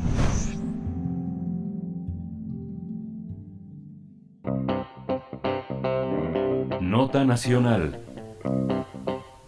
Roberto Cabrera Alfaro, excomisionado nacional de búsqueda en el sexenio del presidente Enrique Peña Nieto, entregó ilegalmente más de 49 mil perfiles genéticos de familiares de víctimas de personas desaparecidas a una empresa privada conocida como ADN México, por lo que dicha información, considerada como confidencial, terminó en manos de particulares. Por este caso, se llevó a cabo una semana de audiencias a cargo del juez Jesús Delgadillo Padierna, quien concluyó que Cabrera tuvo en su poder un banco de perfiles genéticos recabados y procesados por autoridades ministeriales entre 2016 y 2018. Esto sin que el exfuncionario pues poseyera las facultades, tuviera las facultades para tener esos datos y mucho menos la autorización de las víctimas. Además, a inicios de este, de este año, una investigación periodística señaló que la empresa utilizó esa información para prometerle a víctimas en diversos estados ayudarles a identificar a sus familiares desaparecidos. Al término del juicio, el juez aceptó que Roberto Cabrera vulneró los derechos de las víctimas debido a que nunca se le solicitó autorización para que los perfiles genéticos terminaran en manos de una empresa. Sin embargo, consideró que no se probó que el exfuncionario hubiera obtenido algún beneficio económico y que el único hecho irregular probado es que entregó los datos indebidamente. Pese a que los fiscales del caso solicitaron una sentencia de cinco años con nueve meses de prisión, el juzgador federal solo le impuso una pena de tres años de cárcel, que puede ser intercambiada por un trabajo comunitario, una fianza de 25 mil pesos de fianza y una disculpa pública. No obstante, los fiscales van a analizar la apelación para resolver la resolución de esta pena. Pues vamos a tener el análisis sobre el caso de Roberto Cabrera Alfaro, excomisionado nacional de búsqueda en el sexenio de Enrique Peña Nieto, quien entregó ilegalmente más de 45 mil más de 45 mil eh, perfiles genéticos de familiares de víctimas de personas desaparecidas a una empresa privada. Nos acompaña con este propósito Cintia Solís, socia del despacho Lexinfit Legal Advisory y catedrática de la Secretaría de Marina y del Instituto Politécnico Nacional, también colaboradora del Primer Movimiento. ¿Cómo estás, querida Cintia? Muy buenos días ahora en miércoles. ¿Cómo te va? Ella, Berenice, Miguel Ángel, ¿cómo están? Muy buenos días. Pues como Bueno. siempre, un placer estar aquí con ustedes comentando este tema de tanta relevancia para México. Claro. Porque como ya lo ustedes hicieron favor de comentarlo, pues es un tema que no puede quedar eh, impune y que este precedente de una sentencia de tan solo tres años de prisión, pues deja bastante mal parados pues tanto al juez como a las autoridades eh, encargadas de la impartición de justicia. Claro. Sí, cuéntanos, Cintia, cómo, cómo, cómo tendría que eh, eh, este caso realmente es el, el procedimiento de la recolección de pruebas y su formato lo que lo que ha fallado, pero ¿cuáles serían las consecuencias? ¿Cómo se tendría que blindar una, una información de, esa- de ese tipo? Un solo responsable, este, como pasa en estos eh, en estas cuestiones de las licitaciones, para poder acceder a una a una cuenta bancaria tener ocho firmas, ¿no? Para que todos estén en la, misma frecuencia. ¿Cómo hacer eso? ¿Cómo blindarlo? Bueno, eh, la verdad es que este caso es muy interesante porque estamos hablando de presuntas violaciones a tres cuerpos normativos distintos. Como ustedes saben, justamente esta Comisión Nacional de Búsqueda, creada en el, el sexenio de Enrique Peña Nieto, que justamente se generó para apoyar a los familiares de las víctimas, personas desaparecidas, eh, en esta búsqueda y, y, pues la localización ya, si no de la persona como tal, pues viva, por lo menos poder identificar estos cadáveres que se han localizado en innumerables pozos en México. Entonces, esta Comisión de Búsqueda pues es un sujeto obligado en términos de la Ley General de Protección de Datos Personales en posesión de los sujetos obligados. Cuando se detectan este tipo de vulneraciones que están contempladas en el artículo 163, en este caso en la fracción tercera de esta normativa, que se refiere a usar, sustraer, divulgar, ocultar, alterar, mutilar, destruir o inutilizar total o parcialmente y de manera indebida datos personales que se encuentran bajo su custodia, tiene que iniciarse pues un procedimiento interno para determinar la probable responsabilidad. Aquí recordemos que eh, eh, bajo los términos de esta normativa, como se identifica que un funcionario en lo particular fue quien cometió pues estas infracciones, eh, se, se puede llevar a cabo no solamente un procedimiento administrativo, como puede ser el caso de su inhabilitación eh, como funcionario público, sino que también estas acciones de carácter penal. En realidad, eh, él fue llevado a la justicia por la Fiscalía invocando un tipo penal que está, está contemplado en el Código Penal Federal, el artículo 114, que tiene que ver con el ejercicio ilícito del servicio público, en la fracción cuarta, relacionada con esta información, ¿no? Esta información que utilizó ilícitamente eh, y que estaba en su custodia. Ahora, aquí lo importante es que hay que recordar que este caso no ha terminado. Nos llama muchísimo la atención eh, porque no ha existido una alguna acción por parte del organismo garante, que en este caso es el INAI, investigando a la empresa. Como ustedes ya bien comentaron, esta empresa está ubicada en, en Morelia, Michoacán, eh, cuya denominación social es Central ADN SADCB, eh, al final tiene que acreditar cómo obtuvo esa información, por lo cual yo creo que sería muy pertinente iniciar una acción, o sea, una, un procedimiento de verificación por parte del INAI para investigar cómo es que esta empresa se apoderó de estos datos. Se presume que hubo, o sea, lo que se dice en la investigación es que en su momento se compartió una USB con estos 49 mil registros eh, y que pues obviamente no existió ningún convenio. Recordemos que siempre es muy importante en el caso de la de la Comisión Nacional de Búsqueda y Calidad de responsable si subcontrató a esta empresa que lo cual es válido, digamos, eh, para ciertos fines en lo particular, pues entonces tendría que haber existido algún contrato o un instrumento jurídico que delimitara o que justificara pues este compartir esa base de datos con esta empresa. Recordemos que si nosotros analizamos a qué se dedican, pues uno de los servicios es precisamente la creación de estas bases de datos. Lo que nos preocupa mucho, creo que es algo muy relevante en este sentido, es pues la potencial afectación que tendrán estas víctimas eh, porque se compartan estos registros. Por esa razón consideramos muy muy relevante que el INAI inicie pues un procedimiento de verificación de oficio en contra de esta empresa central ADN para que justifique cómo es que obtuvo esos registros, cómo es que los incorporó a sus bases de datos y qué está haciendo con ellos. Ustedes claramente lo, lo, lo comentaban. Una de las cosas que empezó a levantar eh, pues parte de la investigación que se hizo es que esta empresa pues estaba lucrando con el dolor de las víctimas, el dolor de esos familiares que a los quienes les prometían, pues obviamente utilizando esos registros, encontrar a sus familiares es decir, que ya estamos hablando incluso de un potencial daño moral a las, a las víctimas a sus familiares, eh, y que bueno, que también podrían iniciar una acción de carácter civil contra esta empresa por estar llevando a cabo pues esta explotación no autorizada de su información eh, y estar lucrando con ella.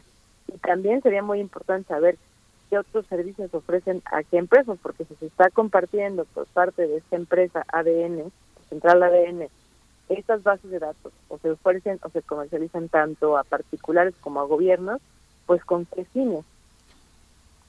Ujú. Cintia, Hay una, sí, hay una parte, Cintia, que tiene que ver con los datos eh, biométricos que están en manos eh, de, eh, de distintas instituciones, tanto privadas como públicas.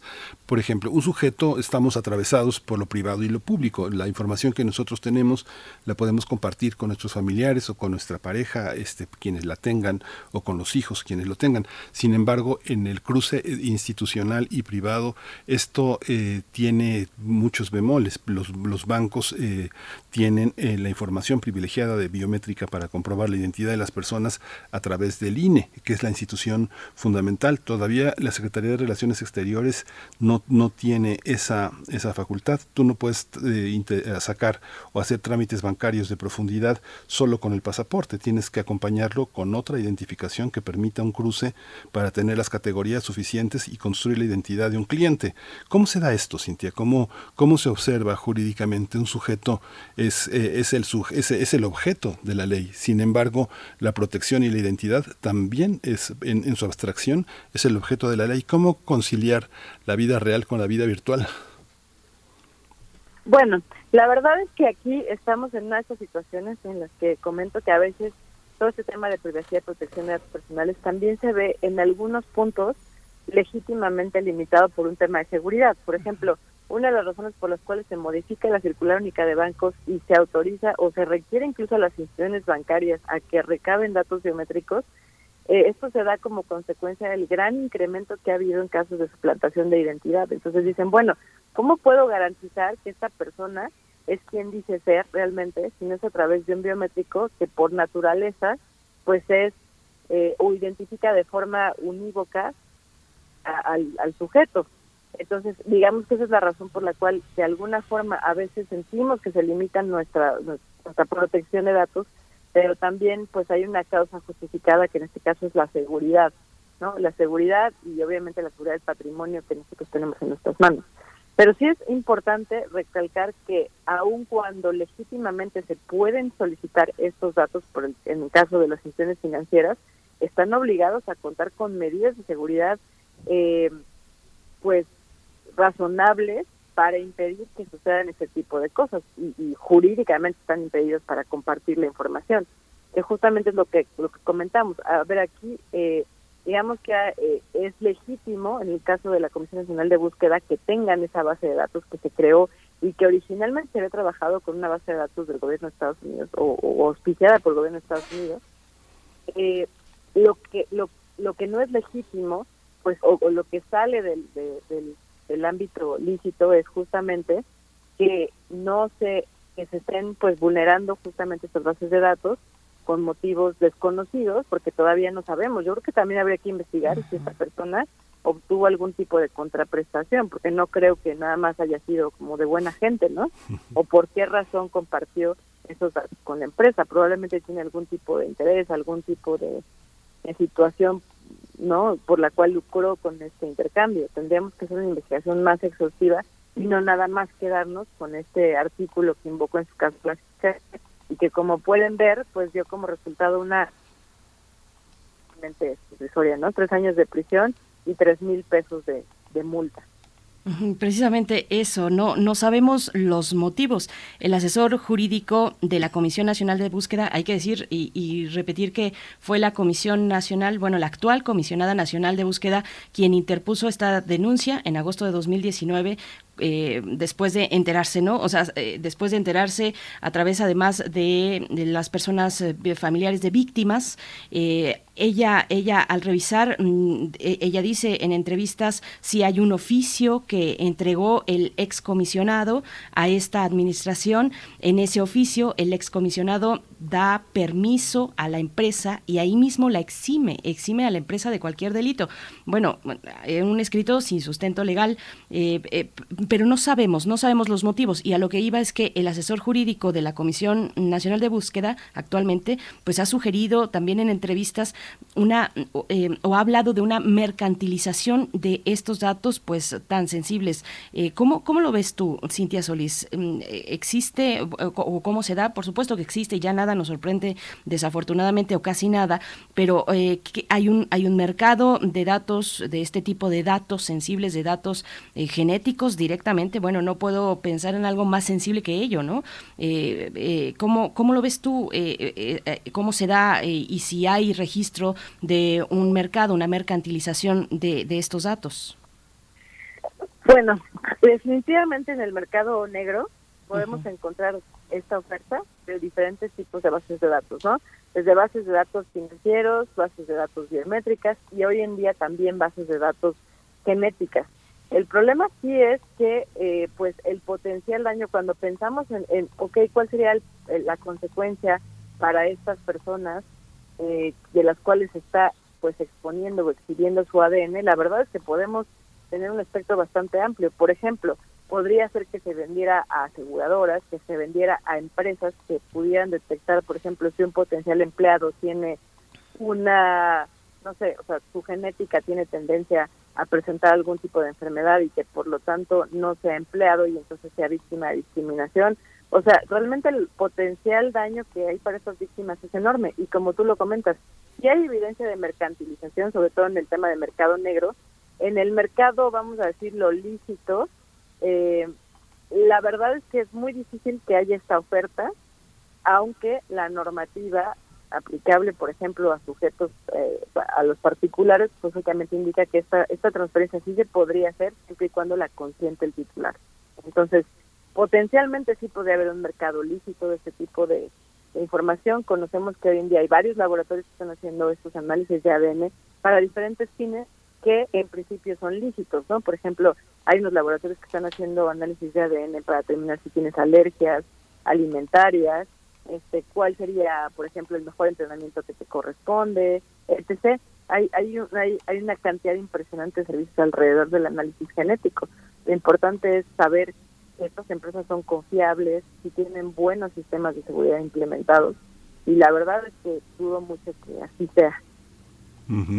Mucha gente, muchos abogados ofrecen pruebas de paternidad, ¿no? En, en, el caso del ADN, que son, que son totalmente ilegales. Digo, lo logran, lo logran y de pronto uno conoce gente que que tiene ese tipo de ese tipo de eh, opciones vitales para averiguar si alguien es realmente su familiar o no pero son ese tipo de acceso a pruebas y a bancos de datos también muy importantes. Las personas que tienen también resguardados los cordones umbilicales en empresas que de pronto quiebran y trasladan sus eh, óvulos congelados los cordones umbilicales todo el material genético eh, de empresas que tienen socios latinoamericanos. Es muy impresionante esa parte no Cintia la verdad sí, o sea, lo, que más me impresiona es que muchas veces hemos visto, por ejemplo, los sitios web de ese tipo de empresas y ni siquiera cuenta con una visa de privacidad. O sea, definitivamente me impresiona cómo es posible que estén operando y no tanto porque ellos eh, omitan el cumplimiento de la ley, porque eso no me extraña en México. Lo que me preocupa es cómo es posible que hay usuarios que hoy en día están eh, pues consumiendo esos servicios sin preocuparse por el destino de su información. Creo que es muy importante que tengamos eso como súper claro y de verdad, o sea, ya parece hijo rayado, pero sí es muy importante que estemos verificando siempre a quién le entregamos eh, a, a qué tipo de empresas que tengan una responsabilidad pues ya no, no solamente legal, sino también ética respecto del uso consciente de los datos personales. Sí. Pues hay, Aquí estoy, aquí estoy. Tengo un poquito de, retraso en, el, en, mi canal, pero, eh, pero, pero te escucho, eh, Cintia Solís. Hay muchas eh, preguntas, cómo ha sido utilizada esta información, qué beneficios ha tenido, han tenido quienes tuvieron, pues bajo su poder esta, esta información tan sensible. Se dice que ya se destruyó esta información, pues quiénes se han beneficiado finalmente, ¿no? cuéntanos un poco, bueno, esta, esta es una primera parte o un primer juicio. Hay una carpeta todavía la sentencia de la semana pasada pues tiene que ver con los hechos de, entiendo, 2017, cuando este exfuncionario se encontraba en la Comisión Nacional de Seguridad, no de búsqueda. Sino de seguridad como coordinador general de estrategias de seguridad pública. Eh, la otra investigación, la que sigue abierta, ¿qué podemos esperar? ¿Y qué, ¿Y qué dices tú, Cintia, pues de una sentencia de este tipo, tres años con posibilidades además de hacer trabajo comunitario? Eh, ¿qué, qué, qué te pareció la sentencia y qué se puede esperar del siguiente juicio? Ok, bueno, la verdad es que la sentencia, digamos que eh, conforme al tipo penal invocado, realmente se ajusta porque está, lleva de dos a siete años de prisión. Entonces, de alguna u otra manera, aunque la fiscalía estaba pidiendo justamente que fuera la pena máxima por el impacto que tiene esto, eh, pues el juez determinó ¿no? que fuera este, dentro de la media aritmética tres años, que me parece de verdad muy poco, eh, y obviamente pues la multa, la sanción económica, como ya lo había comentado, es verdaderamente de risa. Estaremos esperando eh, respecto la resolución respecto de la otra carpeta de investigación, pero yo creo que también es muy importante, ¿por qué lo digo? Es muy importante que el INAI tome en sus manos este caso y que realmente investigue, inicie un procedimiento verificación en contra de esta empresa, porque estamos hablando de que potencialmente eh, esta empresa se haría acreedora a una sanción de aproximadamente hasta 60 millones de pesos. Esto, además, obviamente, de, de las acciones que podrían, como ya había comentado, iniciar en lo individual las personas, o sea, los familiares de las víctimas y el potencial daño que les ocasione en una vía civil y que sean indemnizadas por, por la utilización o por esta mala utilización y explotación de sus datos personales. Yo creo que sí es muy importante eh, que esto no se quede nada más aquí, que realmente hay una investigación profunda respecto de la actividad y de la conducta de esta persona, de este funcionario público, pero además también de la empresa que, que obtuvo los datos personales y para qué fines, porque pues como ya vemos, si nosotros podemos consultar el catálogo de sus servicios, pues suena muy atractivo para varios de estos servicios que se están dando. Ya lo mencionaba ahorita Miguel Ángel, ¿no? O sea, incluso ellos ofrecen pruebas de paternidad y otro tipo de cosas. No sabemos si les están dando o qué tipo de uso, porque le pueden estar dando un doble uso a esta información, hasta para, pues temas justamente como lo comentaba, ¿no? Perfilamiento eh, en temas eh, médicos, en, para aseguradoras, etcétera, hasta para tráfico de órganos, uh -huh. ese tipo de circunstancias. Uh -huh. Pues eh, Cintia Solís, socia del despacho Lexinf eh, It Legal Advisory, que muchas gracias por todo siempre. Este es un disco rayado que tenemos que escuchar y escuchar y escuchar. Son las preceptivas que, que nos preservan y nos dan seguridad. Muchas gracias, Cintia, por, por este por insistir en estas tareas de seguridad que nos obligan a mirarnos a nosotros mismos en relación con el negocio que es el mundo. ¿no? Para nada, pues muchas gracias a ustedes y es un placer como siempre. Gracias. Hasta pronto, Cintia Solís. Muchas gracias. Pues nosotros vamos a hacer una pausa musical rápidamente. Eh, Kai está a cargo de esta canción que se titula así.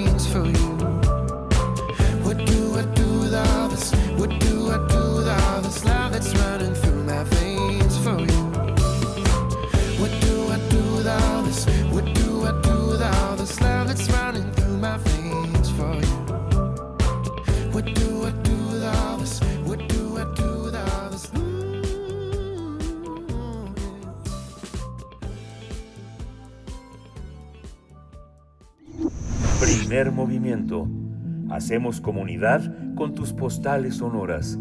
Envíalas a primermovimientounam.gmail.com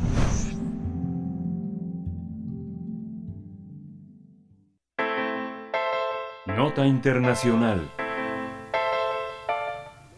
Guatemala, la exfiscal Hilda Pineda es reconocida por su trayectoria debido a que estuvo más de 10 años al frente de la Fiscalía de Derechos Humanos del Ministerio Público, donde se encargó de llevar a juicio por genocidio al exdictador Efraín Ríos Montt, quien falleció sin condena en 2018. Además, Hilda Pineda lideró las acusaciones contra decenas de militares acusados de delitos de lesa humanidad que fueron condenados por asesinatos, ejecuciones ex- extrajudiciales, violaciones sexuales, desapariciones forzadas, entre otros delitos. Sin embargo, en octubre de 2021, la actual fiscal general Consuelo Porras decidió trasladarla a la Fiscalía de Delitos contra Turistas Extranjeros, de la cual fue finalmente removida sin justificación la semana pasada. Tras esta noticia, la agrupación colectiva Convergencia por los Derechos Humanos de ese país emitió un comunicado donde asegura que el despido de Pineda se debe a que la actual fiscal general obedece una política antiderechos humanos y pro impunidad.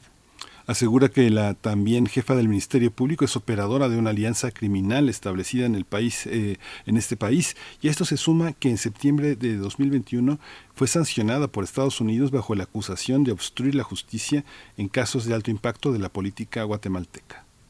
Así es, bueno, pues vamos a tener una charla esta mañana sobre la situación de los derechos humanos en Guatemala y la actuación de la Fiscalía General de ese país tras la destitución de la fiscal Hilda Pineda. Nos acompaña con este propósito Osvaldo Samayoa, profesor en la Escuela de Ciencias Políticas de la Universidad de San Carlos de Guatemala, abogado con maestría en Derecho Parlamentario y defensor de derechos humanos. Profesor Osvaldo Samayoa, gracias, gracias por estar esta mañana. Bienvenido a Primer Movimiento.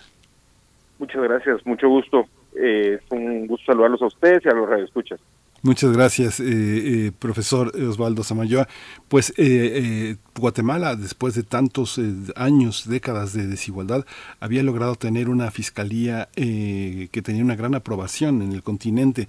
¿Qué ha pasado? ¿Cómo, ¿En qué situación estamos? ¿Cómo puede descomponerse un, un instrumento de justicia como este, si es que esto es así? ¿Cómo lo ve usted? Bueno, eh, tenemos que analizar dos um, aspectos que son importantes. El primero es que la firma de los acuerdos de paz eh, reconoce y establece la necesidad de desbaratar los cuerpos ilegales y clandestinos que existen en el país. El conflicto armado interno que vivimos generó un conjunto de eh, estructuras paralelas dentro del Estado que se dedican a o se dedicaron a la ejecución extrajudicial, desapariciones forzadas y torturas. Cuando reconoce esto, reconoce además que el sistema de justicia de Guatemala es un sistema elaborado para la impunidad de este tipo de crímenes. Esto sucede durante los 36 años de conflicto y nos deja un sistema de justicia lesionado en cuanto a su independencia y su imparcialidad a partir de la existencia de la Comisión Internacional contra la Impunidad en Guatemala, la famosa CICIG, eh, se logra establecer un sistema que no solo desbarata estos cuerpos ilegales y clandestinos, sino que además le permite al Ministerio Público elaborar y desarrollar estrategias de investigación científica y enfocadas en los graves en las graves violaciones a los derechos humanos y al mismo tiempo en los negocios que desde el Estado se hacen en materia de, corrupción. Esto permite investigar eh, todos los casos del conflicto, permite investigar violaciones a derechos humanos y permite investigar la corrupción en el, en el país. Pero tenemos que señalar que estas estructuras, cuando son trastocadas por estas investigaciones y estos casos, tienen poder político y empiezan a reaccionar. Y una de esas reacciones fue eh, trastocar también el proceso de selección de fiscalía y con eso logran eh, expulsar al CICIG de Guatemala en el 2019 y retomar una fiscalía complaciente a estos intereses. Sí. Profesor Osvaldo Samayoa, mm, ¿quién es Hilda Pineda? Un poco para que la audiencia tenga claridad de lo que estamos hablando, ¿qué podemos destacar de su trayectoria eh, pues en este panorama, en este panorama contra la corrupción, también contra, bueno, específicamente contra los crímenes de lesa humanidad eh, en, Guatemala?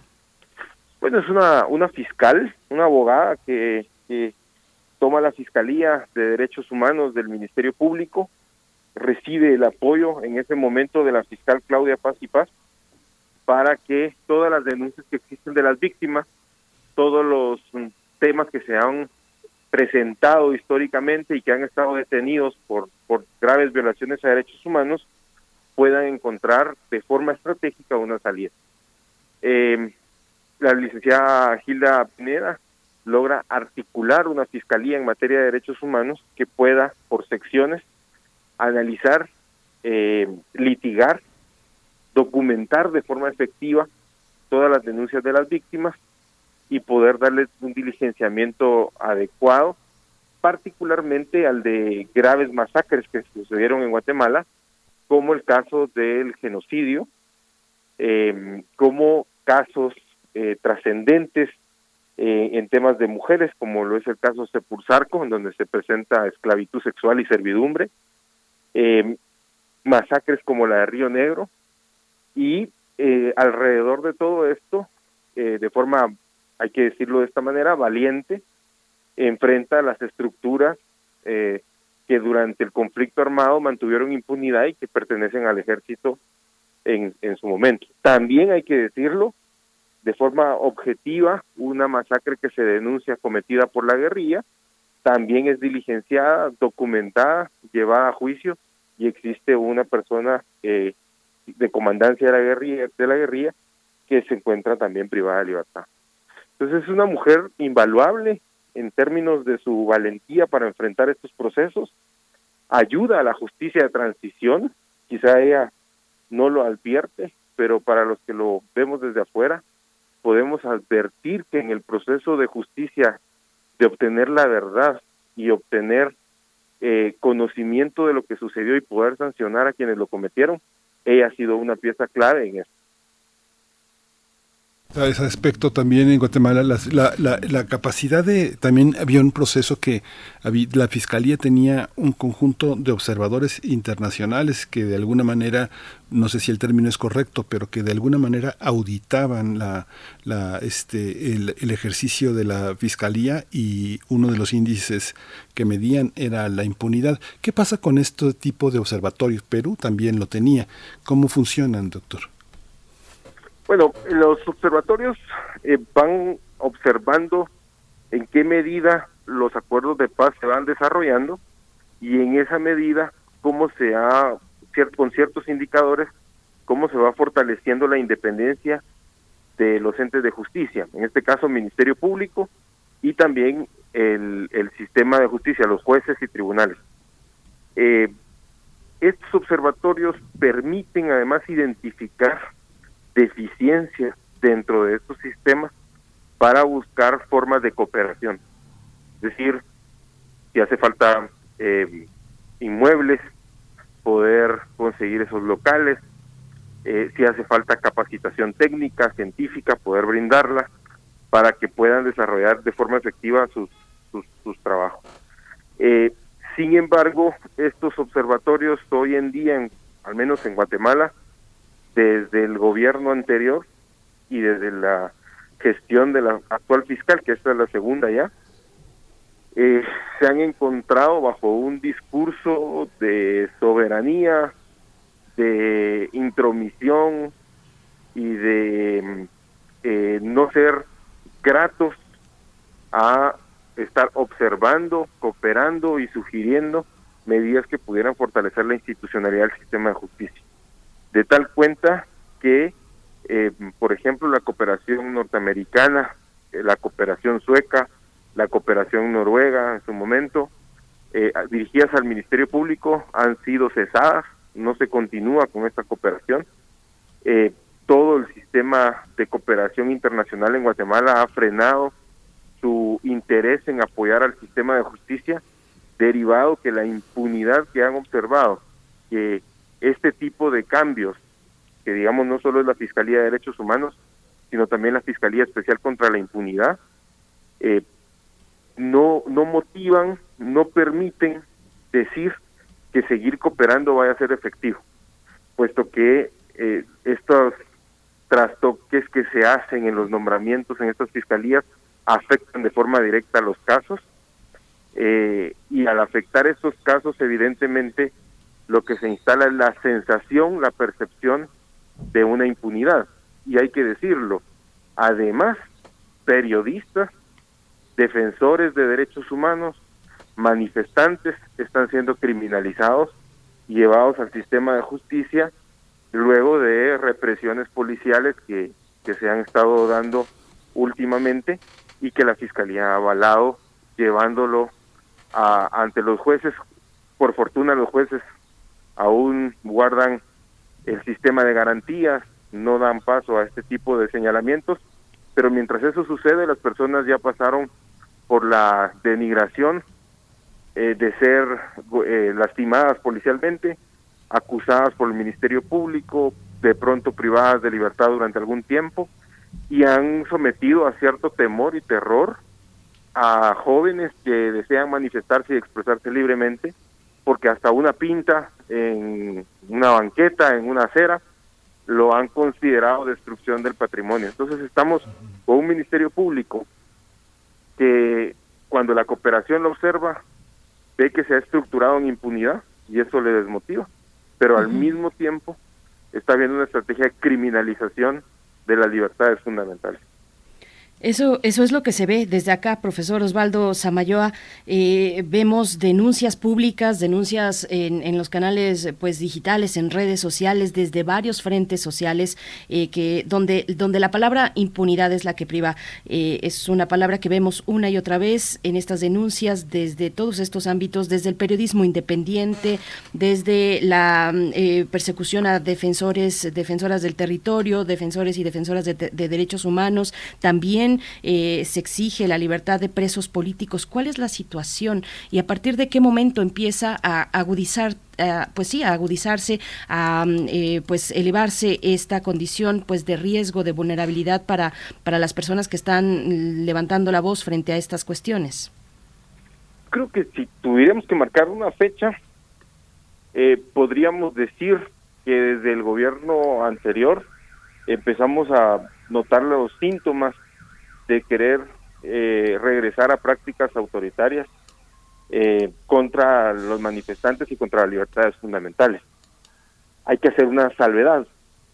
Los pueblos indígenas han estado sometidos a esto desde siempre. Y lo que sucede desde principios de este siglo es una agudización por el tema del aprovechamiento de los bienes naturales que están en sus territorios. Ellos sí han sido criminalizados eh, permanentemente. Pero en el mundo más urbano, en el mundo más cercano, digamos, a eh, temas que normalmente no afectan a las personas, como hacer una manifestación en contra de una decisión presidencial o en contra de una ley que se aprueba, ahí había, digamos, habíamos logrado cierta capacidad de poder manifestar y poder expresarnos en contra pero desde el gobierno anterior y con este en particular del doctor Yamatei, hemos entrado en un sistema en donde la policía utiliza la fuerza indiscriminadamente contra cualquier manifestante y también surge un nuevo, una nueva forma que es a través de las redes sociales, Twitter, Facebook y todas estas redes sociales, en donde se crean los famosos net centers, que son eh, cuentas o bots de estas cuentas que lo que hacen es fijar un tema y que cualquiera que opine sobre ese tema, señalarlo, desacreditarlo, amenazarlo incluso en su vida o en su integridad personal mediante estas cuentas, de tal cuenta que se genere la autocensura por temores o por miedos. Esto se tiene identificado desde CICIG, que son cuentas manejadas por autoridades por gente de gobierno que las crea, que las mantiene y que eh, genera con esto que no haya ningún tipo de crítica ni ningún tipo de opinión contraria en las redes sociales también, ya que han sido crecientes. Y esto conlleva persecución y seguimiento a periodismo independiente, a periodistas independientes, que de alguna manera cuando realizan sus investigaciones, pues son etiquetados, amenazados en estas en estas redes por sus investigaciones y publicaciones. Entonces, si, tuviéramos que marcar un tiempo, podríamos decir que ya desde el gobierno anterior se inició con, con esta eh, necesidad de criminalizar de parte de ellos, de etiquetar, de perseguir y de señalar, pero es con este gobierno donde se agudiza este tipo de prácticas y ha llevado de forma efectiva a que muchos periodistas estén siguiendo con sus investigaciones y comunicación desde fuera de Guatemala, que hoy en día hayan 25 funcionarios de justicia, tanto del Ministerio Público como jueces exiliados del país, y que al mismo tiempo existamos muchas personas que nos hemos dado a la crítica, que nos hemos dado a observar los aspectos eh, que están yendo en contra de nuestros derechos que estemos siendo de alguna manera eh, etiquetados, señalados y desacreditados permanentemente. Y hay otra parte, profesor, que también es eh, eh, el aspecto que ha, ha, tenido en estas últimas dos décadas el, el, el, escrutinio sobre las Fuerzas Armadas. Ha sido un aparato represor muy muy difícil de, eh, de auditar y de que cumpla las eh, de que responda a las numerosas eh, misivas de víctimas que han sido eh, que han que han tratado de establecer una eh, resarcer y de, y de compensar toda la cuestión de la de la injusticia y de la represión en ciertos momentos eh, del pasado. Cómo está esta parte de la policía nacional y la y las fuerzas armadas en relación con la labor de la fiscalía tiene esa voluntad de acceder a esas a ese diálogo con ese aparato tan fuerte en, en, toda Latinoamérica pero particularmente en Guatemala ha sido muy duro no Sí, ah, digamos que, a ver, creo que hay que, establecerlo en tres momentos, ¿verdad? El primer momento es que Guatemala creó una institucionalidad de diálogo y creó una institucionalidad eh, que sirviera para la reparación, para el diálogo y para poder hacer restitución de derechos. El gobierno de Alejandro Amatei cerró toda la institucionalidad. Hoy en día no existe la Comisión Presidencial de Derechos Humanos que se encargaba de las reparaciones, no existe la comisión a cargo del tema de discusión agraria, no existe la Secretaría que trabajaba en términos de reparación de, de víctimas del conflicto armado. Y de alguna manera eran las instituciones que servían como intermediarios en el diálogo entre gobierno con víctimas y servían como intermediarios para evitar circunstancias eh, que se salieran de control o de incumplimiento por parte del gobierno. Hay que decir que esta institucionalidad tampoco es que fuera 100% efectiva, pero en el grado de efectividad que tenía, permitía este tipo de interacción, de diálogo con Policía Nacional Civil, con Ejército y con todas las circunstancias que se sucedieron durante el conflicto. Al cerrar esta institucionalidad, han dejado todo a suerte del sistema de justicia. Y resulta que el sistema de justicia tiene unos magistrados hoy que deberían de haber estado solamente cinco años en su puesto, pero ya llevan ocho. Y no se han querido cambiar a estos funcionarios, que es una función que tendría que cumplir el Congreso de la República, no lo han hecho porque estos magistrados han respondido a sus intereses de impunidad. Entonces, los mecanismos de diálogo se rompieron, pero también sospechamos que el sistema de justicia no va a atender de forma adecuada.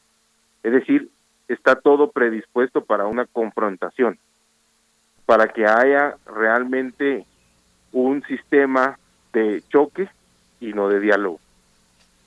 Por fortuna, jueces eh, independientes dentro del sistema de justicia han logrado establecer que en los procesos exista de forma adecuada ese sistema en donde se resuelvan las cosas de forma eh, por, por la vía del sistema de justicia y por fortuna también eh, dentro de la Policía Nacional Civil que cada vez ha sido más eh, eh, lesionada con las decisiones que se toman, todavía se guardan algunos oficiales y algunos agentes profesionales formados después de la firma de los acuerdos de paz que siguen promoviendo que la policía tenga mecanismos de diálogo, tenga mecanismos de, negociación y tenga acercamiento de alguna manera con la población.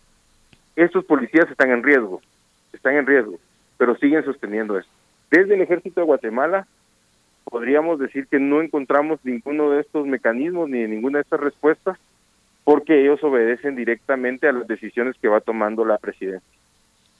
Lo que estamos eh, defendiendo, lo que estamos recordando, es que las funciones del ejército en una sociedad democrática no son prestar servicios de seguridad ciudadana, no son eh, realizar eh, funciones policiales, los desprofesionaliza. Eh, y esto lo hacemos no con el sentido de lesionar a la institución castrense, sino que lo hacemos en el sentido de tres cosas, en el término psicosocial, de no volver a generar enfrentamientos, en el término de político, brindarle su rol verdadero, el rol que debe de cumplir de defensa de soberanía al territorio, y en el término de los derechos humanos, generar que permita de forma adecuada en los procesos sin ningún tipo de intimidación para que los que fueron sus miembros y cometieron graves violaciones a derechos humanos se enfrenten a la justicia y rindan las cuentas que tengan que rendir. Pues, profesor Osvaldo Samayoa, se ve, se torna cada vez más, más sombrío, más complicado el panorama para, para Guatemala. Ojalá podamos dar continuidad, nos mantenemos pues con la atención fija en, en ese país vecino nuestro. Muchas gracias por compartir esta mañana este, pues e, esta, esta narrativa, este análisis y estas reflexiones respecto a la situación de los derechos humanos en Guatemala, a los niveles de impunidad, a lo que está ocurriendo, a lo que se está revirtiendo también después de, de mucho construido. Agradecemos, eh, Osvaldo Samayoa, profesor en la Escuela de Ciencias Políticas de la Universidad de San Carlos en Guatemala, abogado con maestría en Derecho Parlamentario y defensor de derechos humanos. Gracias, profesor. A ustedes por la invitación, que estén muy bien, muchas gracias. Muchas gracias. Vamos a ir con música para cerrar esta emisión y despedir también a la radio Nicolaita. Vamos a escuchar de Kai Así.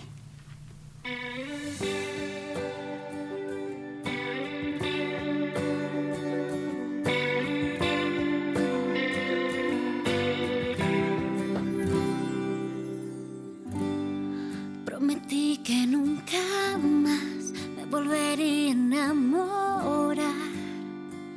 Y aquí estoy otra vez.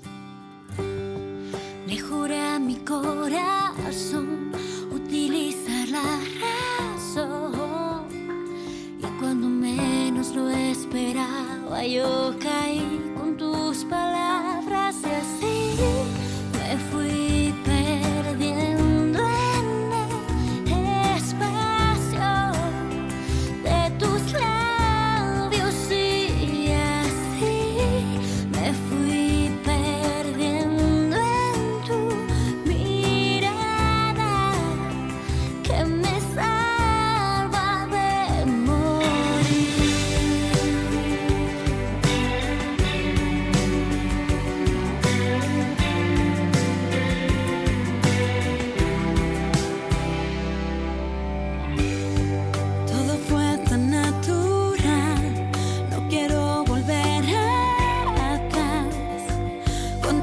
time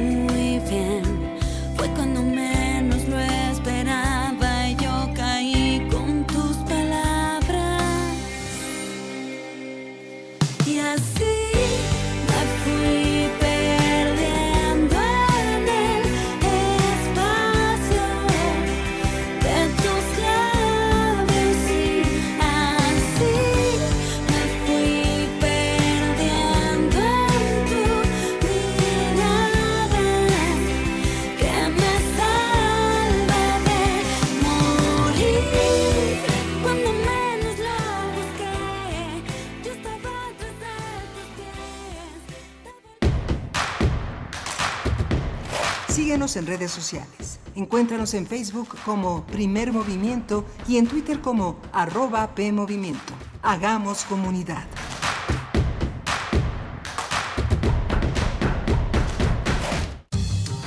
La ciencia que somos. La ciencia que somos. Iberoamérica al aire. Descubre la ciencia que está presente en tu día a día a través de cápsulas, reportajes, entrevistas y reportes en vivo. Viernes de 10 a 11 horas por el 96.1 FM. La ciencia que somos. Iberoamérica al aire. Una coproducción de Radio UNAM y las direcciones de divulgación de la ciencia y de las humanidades. Seguramente ya elegiste el proyecto que más necesita tu colonia, pero eso es solo una parte. Para que se cumpla y sea una realidad, ahora debes darle seguimiento siendo parte de los comités de ejecución y vigilancia. Infórmate acerca de ellos y acuda a las asambleas que se realizarán entre mayo y julio para integrarlos. Recuerda que puedes consultar toda la información en www.ism.mx. Así que ya te la sabes, síguele la huella a tu proyecto, participa y enchula tu colonia. Instituto Electoral Ciudad de México.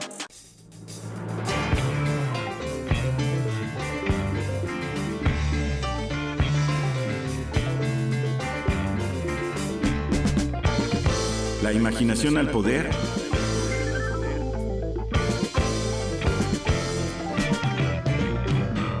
Cuando el rock dominaba el mundo.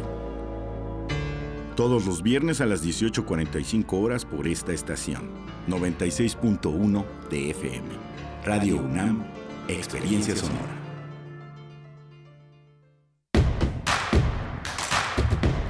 Encuentra la música de primer movimiento día a día en el Spotify de Radio UNAM y agréganos a tus favoritos.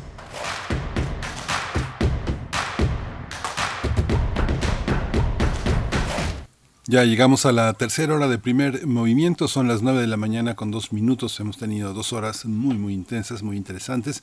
Estamos ya en este en esta tercera hora aquí en Adolfo Prieto 133 en la colonia del Valle. Está Andrés Ramírez operando la cabina, los controles técnicos de esta radiodifusora universitaria, Radio UNAM. Rodrigo Aguilar está al frente de la producción ejecutiva, Violeta Berber en la asistencia de producción y mi compañera Berenice Camacho al frente de la conducción. Querida Berenice, buenos días. Buenos días, Miguel Ángel Quemain. Muy buenos días a los radioescuchas de Primer Movimiento y de Radio UNAM. Pues estamos así llegando a esta tercera hora. Como bien dices, vamos a tener la poesía necesaria, acostumbrada de todos los días. Yo les voy a compartir una propuesta para esta mañana de miércoles, ya pues eh, con en pleno julio, eh, ya eh, iniciando este segundo semestre del año 2022 y en la mesa del día también una un tema pues muy interesante, muy importante que nos va a dar pues muchos elementos para repensar la actividad minera en nuestro país, eh, dada la escasa contribución de recursos que aporta la minería a las finanzas públicas de México. Vamos Ah, y bueno, y con todo, con todo y ello es una actividad que todavía desde la ley minera, pues se considera eh, esta actividad de beneficio, de beneficio público. Así es que bueno, vamos a tener una conversación con dos especialistas. Estará Beatriz Olivera Villa, directora de Engenera, integrante de la colectiva Cambiémosla Ya, una colectiva pues que ha realizado eh, pues denuncia, una denuncia, un llamado de atención sobre lo que significa la minería en nuestro país, sobre la poca o escasa contribución pues que da a las finanzas de nuestro país y por el contrario y en contraste pues al desastre o a los las implicaciones ecológicas y también socio eh, socioambientales que genera en las comunidades la minería en, en, México. Así es que bueno estaremos con ella Beatriz Olivera integrante de la colectiva Cambiémosla ya maestra en ingeniería industrial y también nos va a acompañar la doctora Aleida Azamar Alonso coordinadora de la maestría en sociedades sustentables la Universidad Autónoma Metropolitana y presidenta de la Sociedad Mesoamericana y del Caribe de Economía Ecológica. Un tema, pues, de primer orden, Miguel Ángel. Sí, un tema, un tema de primer orden muy, muy interesante, muy importante, sobre todo cuando uno observa el desarrollo de la minería en América Latina y cómo eh, se ha detenido en algunos eh, contextos eh, muchísimo menos influyentes que y menos equipados jurídicamente que México. ¿no? México siguen siguen haciendo siguen haciendo lo que quieren siguen haciendo siguen siendo una, un- representando la inutilidad para el país pero la la impunidad de esta parte tan compleja tan difícil para nuestro país. Y no vamos a tener hoy a Plinio Sosa. Plinio Sosa eh, el químico Plinio Sosa el doctor Plinio Sosa está de vacaciones estará sublimándose, diluyéndose o este o haciéndose eh, visible en otras en otros contextos eh, mientras descansa para recuperarlo nuevamente en agosto. Por supuesto. Bueno, nos comentan en redes sociales eh, respecto a este pues tema de verdad muy alarmante sobre sobre el- la entrega ilegal de perfiles genéticos de familiares de víctimas de personas desaparecidas. Esto eh, que realizó en su momento el, el que fuera comisionado nacional de búsqueda. Nos dice este, Esther Chivis al respecto en Twitter. Dice es inaudito, una burla, aunque no hicieron su trabajo y todavía hicieron negociazos con estos datos y el dolor de las familias de las víctimas, porque sabían que estarían impunes el sexenio de Peña, de los más corruptos. Solidaridad con las familias, no soltemos el tema, pues sí, no soltemos el tema y además un tema que está abierto todavía con una investigación judicial en curso. Se ha dado sentencia de ya ajustada con tres años eh, de, prisión para este ex titular de la Comisión Nacional de, de Búsqueda. eh, eh, ah, se me fue ahorita el nombre, Roberto Cabrera. Roberto Cabrera ya ya pasó por esta primera por este primer juicio y viene viene otro después así es que pues no no hay que soltarlo y hay que seguir exigiendo pues eh, pues que, que que se repare que se repare este daño a las víctimas a los familiares que pues cuyos perfiles fueron utilizados no sabemos eh, de qué manera, no sabemos todavía de qué manera, es lo que queremos saber, cómo fue utilizada esa información y quiénes se beneficiaron, de qué manera se benefician las personas que tuvieron esta información en su poder. Pues bueno, información muy valiosa, muy delicada también. Pues gracias Esther Chivis por compartir ese comentario. Nos vamos, Miguel Ángel, con la poesía. Vámonos. Primer movimiento. Hacemos comunidad con tus postales sonoras. Envíalas a primermovimientounam.gmail.com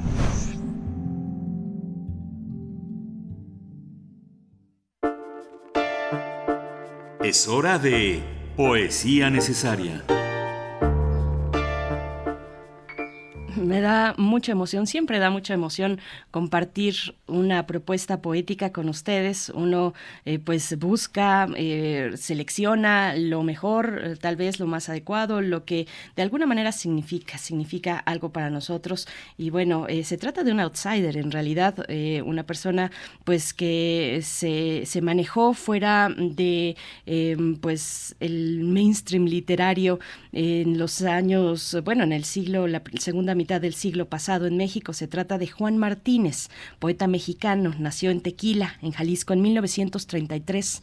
Fue en 1950, les voy a contar un poquito de su trayectoria porque está eh, pues invisibilizado, eh, no ha sido recuperado eh, como parte de ese canon literario, poético, así es que vale la pena acercarse a su historia. En 1950 se trasladó de Guadalajara a Ciudad de México, donde hizo amistad, pues él muy joven hizo amistad con poetas como Mero eh, Ahí también tendría una relación con poetas beats que se encontraban en aquellos años en México, en la década de los 50, Allen Ginsberg, por ejemplo, Jack Kerouac, entre otros más, varios más, y, bueno, fue en ese ambiente que nació la revista El Corno Emplumado, en la que Juan Méndez publicó sus primeros poemas. Ya en el 59 sus poemas aparecerían en las ediciones de Cuadernos del Unicornio que publicaba ni más ni menos que Javier Villarruti. Así es que, bueno, pues una trayectoria interesante en ese primer despegue. En los años 60 se, se fue a vivir a Tijuana en una especie de autoexilio crítico eh, de la farándula cultural e intelectual de la Ciudad de México y del mainstream literario.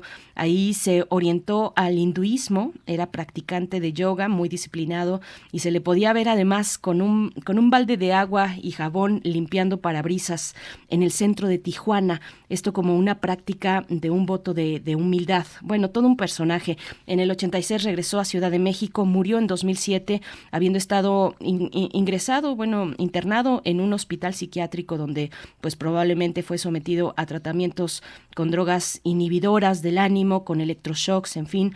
Eh, y bueno, de los ritos luminosos es el poema, un poema de 1986 que se encuentra en el libro En el Valle Sagrado de la colección Molinos de Viento de la UAM y Círculo de Poesía, ahí va un tip si se quieren acercar pues a saber todavía más de Juan Martínez si no lo han hecho. Círculo de Poesía publicó toda su poesía, poesía reunida, y se encuentra además disponible en Internet para una libre consulta. Así es que búsquenlo, así la poesía eh, reunida, toda, su, toda la poesía reunida de Juan Martínez en Círculo de Poesía, y así lo van a encontrar. En la música mm, les propongo la colaboración de Anushka Shankar con Aroj Aftab, un disco lanzado en, pasado, en el pasado marzo de este año, así es que bueno, algo calientito también y que tiene mucho que ver con esta orientación al hinduismo de Juan Martínez. Vamos con el poema de los ritos luminosos. Para ubicar un punto de partida cósmico es absolutamente necesario prepararse una base. Sin ella se precipitará a la gravedad, la inducción de sensibilidad queda obstruida, el avance es negativo. Con admirable base, la preparación puede ubicarse circularmente o en su, en su, efecto, líneas. La comunicación de los puntos fijados descorre el velo metafísico de la naturaleza, el planteamiento orgánico queda claro. Enseguida se desvanece la trama, interceptando el error, y las nupcias se reanudan entre el hombre y lo invisible.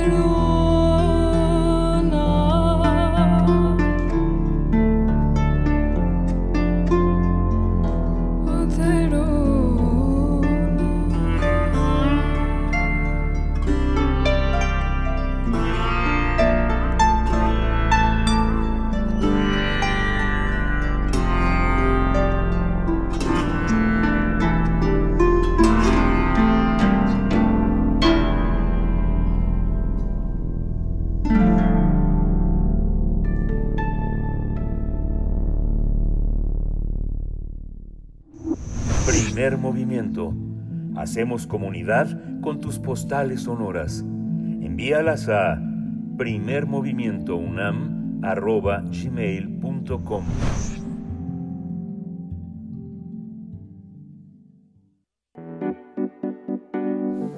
La mesa del día. Acuerdo con el estudio de la colectiva Cambiémosla Ya, en nuestro país la minería de minerales metálicos y no metálicos tiene una escasa contribución a las finanzas públicas del país. Estos datos se sustentan debido a que en 2019 los ingresos que obtuvo el Estado por la actividad económica de este sector representaron apenas el 0.13% de la recaudación total del gobierno federal, mientras que en 2020 fueron de 30.32% y para 2021 de 0.97%. La colectiva, conformada por representantes de pueblos, comunidades, organizaciones civiles y académicos, alzó la voz para solicitar que la industria deje de ser considerada de utilidad pública y desaparezcan los incentivos fiscales que se le otorgan. Hay una hay una eh, de- destaco destaca que en 2019 el informe de la cuenta pública de la Secretaría de Hacienda no reportó ingresos tributarios del sector minero, por el contrario, tuvo una erogación de 1121.1 millones de pesos. De hecho, en 2019 de 2019 a 2022, el pago del IVA proveniente del sector minero ha representado una erogación para las finanzas del país. De acuerdo con la colectiva Cambiémosla Ya, la baja aportación se debe a la falta de ajustes en las reformas fiscales hechas al sector minero para igualar la recaudación de impuestos y derechos con el crecimiento de las ganancias que ha tenido desde hace más de una década. Esta eh, contraparte la destaca la contribución de la actividad minera no, que, que no corresponde a los daños que provoca al medio ambiente, como la destrucción de ecosistemas, la violación de derechos de comunidades, la contaminación del agua y los procesos de despojo. La colectiva Cambiémosla Ya propone la modificación de la ley minera en seis temas fundamentales, como eliminar el carácter de utilidad pública de las actividades mineras, que las comunidades decidan si se otorga o no concesiones mineras, entre otros temas importantes. Hoy vamos a conversar sobre este tema, sobre la minería, su mínima contribución a las finanzas del país y su máxima contribución a su desastre. Eh, tenemos con nosotros a Beatriz Olivera Villa. Ella es directora de Ingenera, integra la colectiva Cambiémosla Ya y es también maestra en Ingeniería Industrial. Beatriz Olivera Villa, bienvenida, buenos días. Buenos días. Un saludo a todo su, toda su audiencia. Muchas gracias por la invitación. Gracias. Al contrario, maestra Olivera, gracias por, por estar esta mañana. Y también nos acompaña la doctora Aleida Azamar Alonso, coordinadora de la Maestría en Sociedades Sustentables de la Universidad Autónoma Metropolitana y presidenta de la Sociedad Mesoamericana y del Caribe de Economía Ecológica. Doctora ah, Aleida Azamar Alonso, gracias por estar una vez más aquí en este espacio. Buenos días. Al contrario, muchísimas gracias, Berenice. Un gusto estar por aquí con ustedes y también eh, con Betty, por supuesto, y con Miguel. Gracias. Muchas gracias, eh, doctora Leida Azamar. Empezamos con, empezamos con usted. ¿Cómo, ¿Cuál es el panorama en el que debemos de observar como ciudadanos esta participación de la minería y desde el plano de los especialistas, cuáles serían las diferencias, cuáles son los polos que a veces no logramos conciliar para entender una situación tan, tan peligrosa para el país? Muchísimas gracias por la pregunta, Miguel. Eh, bueno, yo creo que hay varios temas aquí que tocar, muy interesantes importantes, ¿no? Eh, uno de ellos seguramente en un momento Betty nos hablará de la cuestión fiscal de forma más amplia, pero eh, voy a empezar nada más comentando eh, que la minería está compuesta por cinco grandes grupos industriales. Se dividen en 28 clases de actividad que pertenecen a extracción, beneficio, otros servicios, ¿no? que también se relacionan con la minería, y 35 clases de actividad del sector manufacturero. ¿Por qué lo comento? Porque este dato a mí me parece que es muy importante, porque a veces eh, no sabemos exactamente cuánto se aporta al Producto Interno Bruto. Por ejemplo, lo que es justo el grupo 11 y 13 en su conjunto, aportan en promedio 180 mil millones de pesos al año, sin una mayor variación desde hace una década, y eso equivale aproximadamente al 1% del PIB nacional. Hay otros sectores eh, que dentro de este mismo gran grupo, ¿no? el 14, el 33, el 34, que es la industria minero-metalúrgica, y aportan más o menos eh, 500 mil millones de pesos, ¿no? En promedio, también desde hace una década, y esto significa como el 3% del PIB eh, nacional. O sea que también vale la pena rescatar, ¿no? Que no solamente estamos con, eh, con problemas en, cuest- en cuestión tributaria fiscal, sino también en la aportación. Y bueno, otro dato a lo mejor también interesante, ¿no? Es la cuestión del empleo. sea, siempre nos intentan como vender un truco de este sector, es decir que eh, justo es uno de los sectores que más empleos genera. Eh, sí se ha abundado, por ejemplo, el número de proyectos son mayores, ¿no?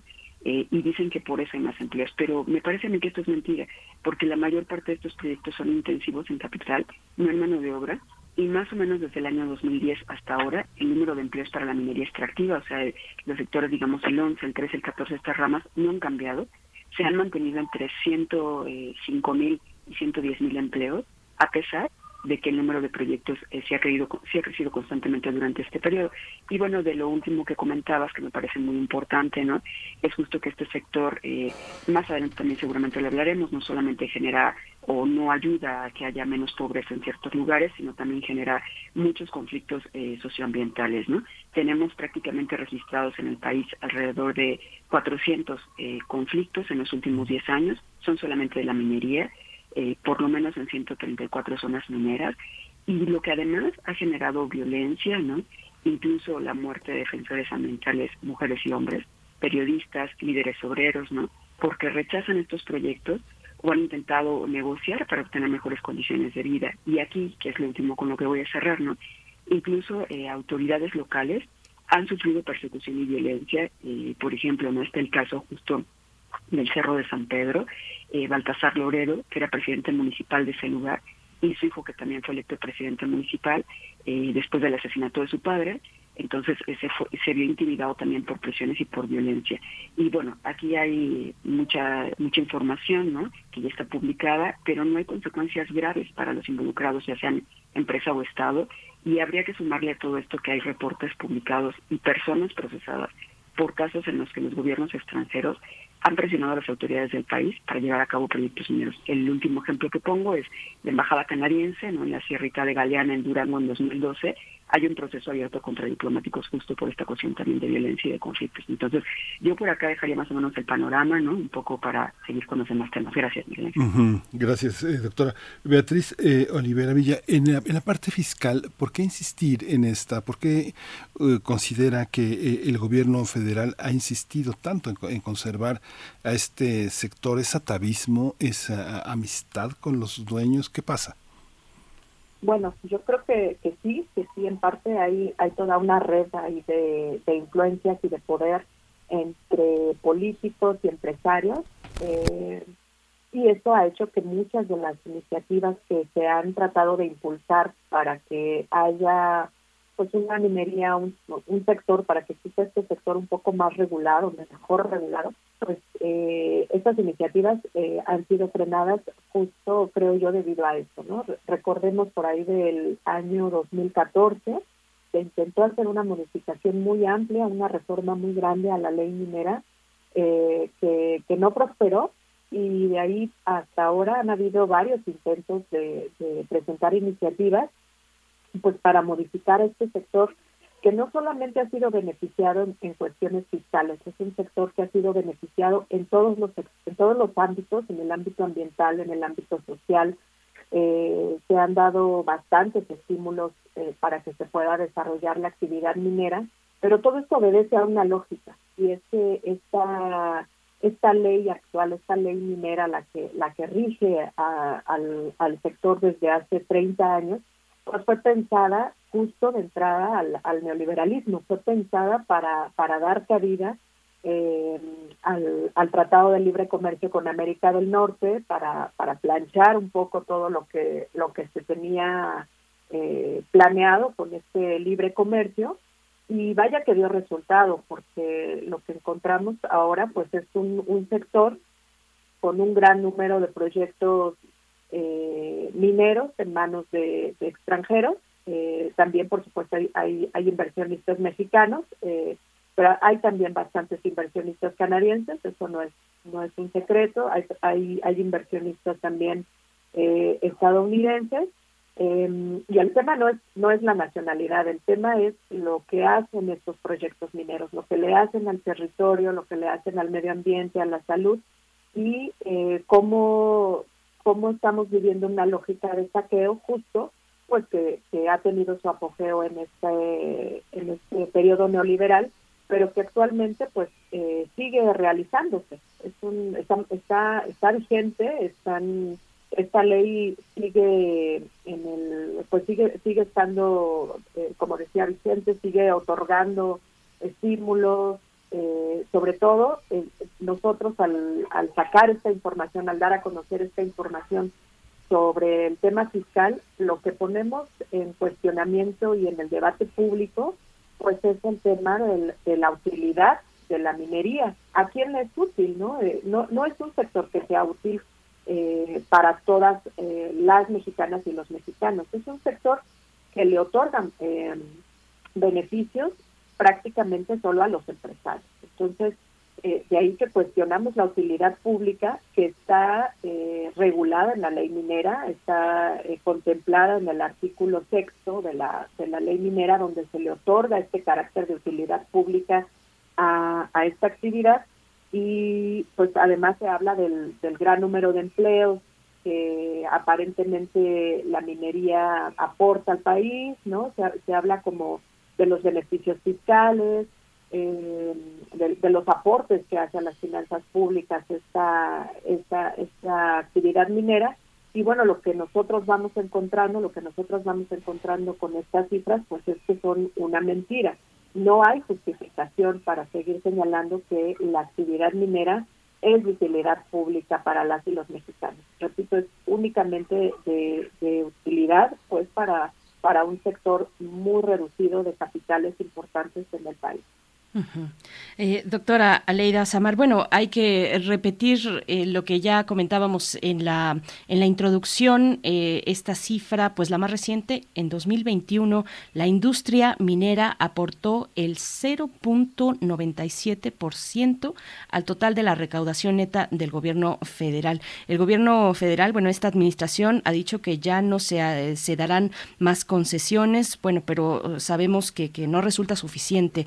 Doctora, pero un poquito para despejar este panorama, tenerlo todavía más claro, eh, eh, ¿de qué tipo de actividades podríamos, pod- eh, estamos hablando principalmente en México?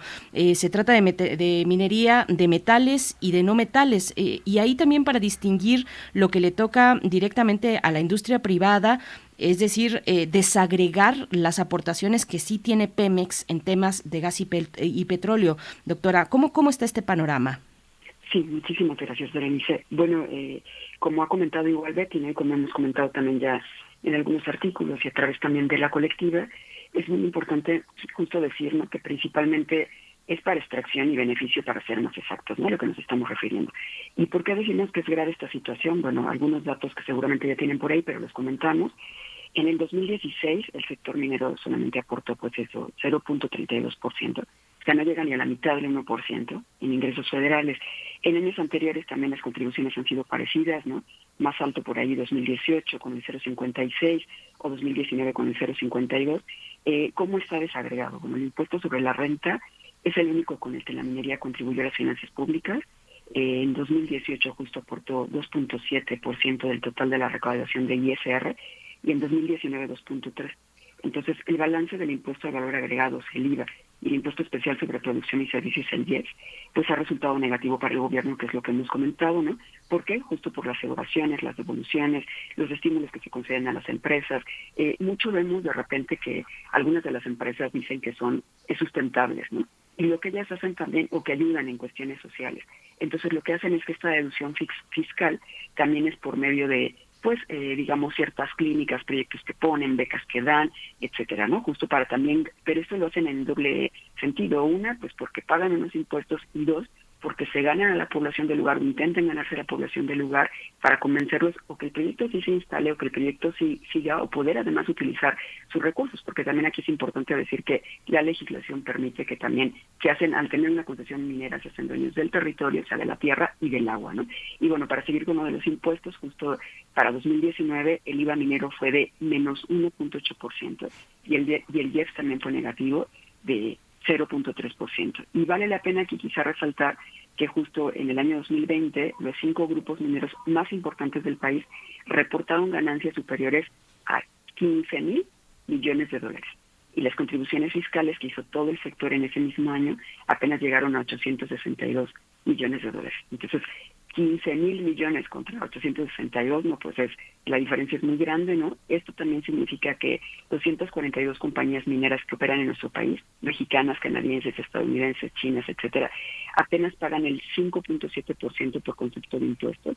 Y si comparamos con el total de los ingresos que generan también estas empresas eh, dedicadas a la explotación de minerales como el oro, la plata y el cobre, no, pues justo sus ingresos son muy altos y las compañías mineras pues también obtienen ingresos millonarios, ¿no? Tributan menos impuestos que los trabajadores mexicanos, que en promedio justo destinan 20% de su salario al pago de impuestos y a contribuciones sociales. Entonces creo que esto también vale la pena resaltarse y bueno, nada más eh, me gustaría un poco enfatizar en algo que Miguel Ángel le preguntaba a Betty, ¿no? Le decía, y bueno, ¿y este sector, eh, ¿por qué es tan importante, no? Bueno, una, Betty ya nos comentaba, no vale la pena decir todas las reformas que se hicieron en la década de los 80, este, justo no solamente para México, sino igual para muchos países en América Latina, ¿no? Eh, Colombia, Perú, Chile, Guatemala, Honduras, que la legislación permite que las empresas puedan instalarse en nuestros territorios, pero también creo que es importante decir que la minería es un sector muy importante en todo el mundo, o sea, en parte también se debe a la capi- capitalización bursátil, ¿no? Este indicador financiero que expresa la dimensión económica de una empresa o sector, de hecho el tamaño económico del sector minero mundial es equivalente a más de 950 billones de dólares, una cifra que es descomunal. Este, no hay un país que con su economía en el mundo pueda rivalizar con el sector minero. Entonces, esto también nos da una idea del poder y la influencia que pueden ejercer por las compañías mineras en la política, no solo nacional, sino internacional. Y en nuestro país pues operan muchas empresas eh, justo que tienen, que son de clase mundial, como justo Newmont Goldcorp, Grupo México con la filial Super Cooper, Peñoles con la filial Fresnillo, y todas estas están dentro de las top 20 en las más poderosas eh, empresas mineras a nivel mundial. Entonces, estas tres que comenté dominan la extracción de oro, de plata, de cobre, de plomo y de zinc en nuestro país, ¿no? Entonces, eh, tanto Fresnillo como Super Cooper generan más del doble de beneficios que otras minas de oro y plata eh, del mismo tipo a nivel mundial y prácticamente monopolizan el aprovechamiento de estos dos minerales en nuestro país. Y esto, bueno, nada más para cerrar, se ve justo para una cuestión legislativa y ahora también habrá que ver qué es lo que va a suceder con esta monop- monopolización también de Bacanora Litio, ¿no? Que es otro tema que podemos ahí discutir, pero bueno, por aquí me quedo, gracias. Uf, pues qué panorama. Eh, doctora Aleida Samar, eh, maestra Beatriz Olivera, pues a uno le queda de entrada el, asombro, el asombro con estas cifras, cómo, cómo es que seguimos en esta, en esta ruta. Lo ha mencionado la doctora Aleida Samar, pues eh, aún hablando de ISR, pues no es suficiente. Eh, se ve pues fundamental, importante eh, realizar los ajustes fiscales pertinentes, pero bueno, usted lo ve en un panorama cercano, ¿cómo está esa cuestión? De nuevo, recupero también lo que ha dicho el presidente de la República, que ya no se darán concesiones, pero no alcanza, no es suficiente. ¿Cómo lo ve, maestra Olivera? Sí, por supuesto que no es suficiente. Eh, es un hecho que, se requieren reformas pues mucho más amplias, reformas profundas a, a las regulaciones que tiene este sector. Creo que los datos que ha aportado Aleida son muy reveladores. Nos hablan justo del poder que tiene este sector en, el mundo y por supuesto en el país y también de los argumentos que ellos que, que el sector usa pues para para seguir eh, gozando de estos privilegios. Eh, a lo que creo que tenemos que apostarle pues es a un cambio a la ley minera. En particular nos parece que eh, hay hay varios puntos que que se tienen que cambiar. Uno de ellos pues es eh, justo este tema de la utilidad pública, pero también que, que va ligado con la preferencia, la, la prioridad que tiene eh, la minería sobre el uso del territorio que le otorga, bueno, el, eh, el artículo sexto, justo de la ley minera, está también pues el artículo 19 que también le da prioridad sobre el uso de agua. Eh, la minería en nuestro país se puede desarrollar eh, está permitido hacerla al interior de áreas naturales protegidas, en zonas arqueológicas, en zonas cercanas a los cuerpos de agua. Eh, ahora se está se está tratando de impulsar también la minería submarina. Entonces eh, encontramos pues que, que prácticamente está permitida en todo el en todo el país. Se puede llevar el agua, tiene uso preferente del territorio eh, las concesiones mineras también eso es muy importante señalarlo tienen eh, una una duración de 50 años y pueden ser prorrogables por otros 50 años más O tenemos eh, un siglo eh, se otorga un ciclo para poder eh, desarrollar una concesión, un, un proyecto minero en una concesión minera. Entonces, justo a lo que le estamos apostando, pues es a un cambio en toda esta ley, un cambio que sea, que vaya pues más allá del 2024, ¿no? Que cuando cuando eh, eh, se acabe la palabra del presidente, no sabemos si el próximo presidente o presidenta de este país vaya a continuar manteniendo esta reserva sobre las concesiones, pero sí nos parece que eh, no puede sustentarse, eh, los hechos no pueden sustentarse solamente a estas eh, pues buenas intenciones, ¿no? Eh, consideramos que sí es muy importante hacer una reforma amplia en la que por supuesto se involucren los aspectos fiscales. Eh, quisiera recordar el- un, un informe que acaba de sacar la Universidad de Coahuila al respecto, en el que ellos señalan que buena parte de estas deducciones que se logran se logra el sector por el tema del IVA eh, obedecen a que las empresas están disfrazando sus inversiones en gastos. ¿Por qué? Porque las inversiones eh, implicarían una carga mucho mayor, una carga impositiva mucho más fuerte. Entonces, eh, al sector hay que vigilarlo con lupa, hay que realizar auditorías, eh, hay que modificar las leyes y hay que impulsar estos cambios en, eh, pues a nivel profundo, ¿no? Se requieren reformas de muy, de muy amplio calado que probablemente en dos años eh, pues va a ser va a ser difícil alcanzar pero ya vimos ya nos puso eh, el, eh, nos puso Morena el, el ejemplo que sí se puede con el tema del litio no entonces eh, en menos de una semana se logró modificar la ley minera pues eh, vamos a ver si una reforma amplia también es posible que se que se pueda hacer en estos en estos dos años ¿no? Ujú. Doctora eh, Aleida Azamara Alonso, además de toda la crítica que usted ha realizado y, el- y el puesto, el lugar privilegiado como mirador que tiene como presidenta de la Sociedad Mesoamericana y del Caribe de Economía Ecológica, han hecho propuestas eh, muy interesantes. Yo tuve oportunidad eh, de darle una revisada a este trabajo que publicaron hace ya uh, este, algunos años, pero sin embargo su actualidad pues asombra el trabajo que hicieron en perspectivas de la economía ecológica en el nuevo siglo que hizo con Salvador Peniche, Darío Escobar, donde hay una serie de propuestas sobre el tema ecológico. ¿Qué significaría este proponer una de que todas estas propuestas eh, sean viables pese a los megaproyectos que siempre afectan a las comunidades, ¿cómo imagina ese, ese mundo con la minería controlada? Eh, ¿Sería tan rentable en términos de, de- de poder, de empoderamiento de las comunidades? Muchas gracias, Miguel Ángel, por la pregunta, muy interesante. Eh, yo creo que es eh, muy importante lo que acabas de comentar. Yo acá siempre hago referencia a un caso, yo sé que es un país pequeño, no pequeño en proporción, me refiero territorial contra México, pero El Salvador. El Salvador logró que justo se cancelara la minería metálica, que no haya extracción de minería metálica desde el año 2017. ¿Por qué? Porque se dieron cuenta que pues los mayores perjuicios eran para las comunidades, para el agua, sobre todo que era lo que más estaba corriendo riesgo, que estaba muy contaminada, y también ya había habido pues varias muertes de defensores ambientales.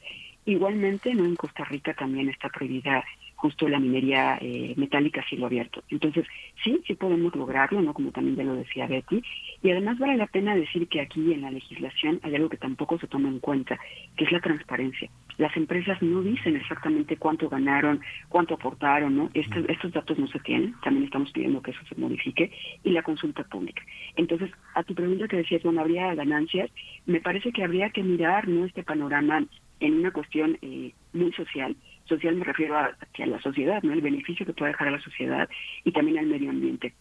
Tan solo por poner algunos datos, bueno, eh, no voy ahora a comentar y sabemos que ha habido muchos accidentes mineros en todo el mundo, ¿no?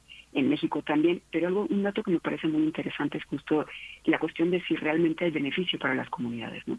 En México hay una relación muy estrecha entre pobreza y minería. Al menos en nuestro país hay 16 municipios que además también los ha investigado Betty, ¿no? 16 municipios mineros de importancia mundial por el tamaño y el tipo de yacimientos que se ubican ahí. Eh, principalmente eh, metales preciosos, pero ahora también estamos viendo que se incluyen los depósitos de litio. Entonces podríamos pensar que las comunidades en las que se instalan y operan estos proyectos se transforman en grandes áreas de riqueza y de desarrollo, porque se promete, ¿no? Cada vez que llega un proyecto minero que va a haber pues esta riqueza, ¿no? Y también eh, se supone que se han tomado muchas medidas a favor de la apertura comercial, como bien comentaba Betty, pero la verdad es que dichos proyectos sí cumplen con una filosofía economicista neoclásica, o sea, tienen un tremendo éxito empresarial, pero son una terrible desgracia social. En las comunidades cercanas, justo a espacios donde se extraen minerales, principalmente metales preciosos, estas conviven con estas actividades desde hace décadas, pero sin que exista evidencia de una mejora significativa en la calidad de vida. Solo por poner algunos ejemplos, ¿no? Los principales municipios productores de plata y oro son en Sonora, Chihuahua, Durango, Zacatecas, Guanajuato, Guerrero, Oaxaca, Coahuila y el Estado de México nos destacan justo por altos niveles de pobreza, a pesar de la extracción intensiva que se hace. Entonces, estas regiones eh, es patente no la contradicción entre la existencia de ricos yacimientos de minerales preciosos y poblaciones en condiciones de suma pobreza. Además de que ya sin dar como más datos, no, pero nada más diciendo algunas cosas más, son municipios que algunos carecen de agua, de acceso a servicios básicos, de acceso a drenaje, algunos hasta de acceso a educación no tienen poca educación. Entonces sí vale la pena justo comentar que no ha dejado este beneficio. ¿Cómo se concibe eh, un lugar si probablemente sin minería? Bueno, sabemos que en este momento es muy difícil que pasemos a no tener minería, pero sí estamos como llamando a tener eh, una extracción eh, menos eh, agresiva, ¿no? Como bien comenta Eduardo Gundinas, hay tres tipos de extractivismo, una extracción que sea mucho más sensata, que además eh, consideramos que también es muy importante que se les pregunte a las comunidades si realmente quieren que se lleve adelante esos proyectos, porque hay muchas comunidades en contra, otras que a lo mejor van a pensar que es un beneficio y van a negociar, y otras a favor. Entonces, que se les pregunte y que sean las comunidades, porque es su territorio, porque es su agua, las que decidan si se lleva a cabo o no. Y bueno, vale la pena decir que siempre que hay algún problema socioambiental en la minería, no solamente afecta esa zona, afecta a todo el ecosistema y a toda la sociedad. Entonces, creo que tenemos que también poner como el dedo en el renglón en esos temas y valdría la pena revisarlo por ahí, ¿no? Gracias por la pregunta.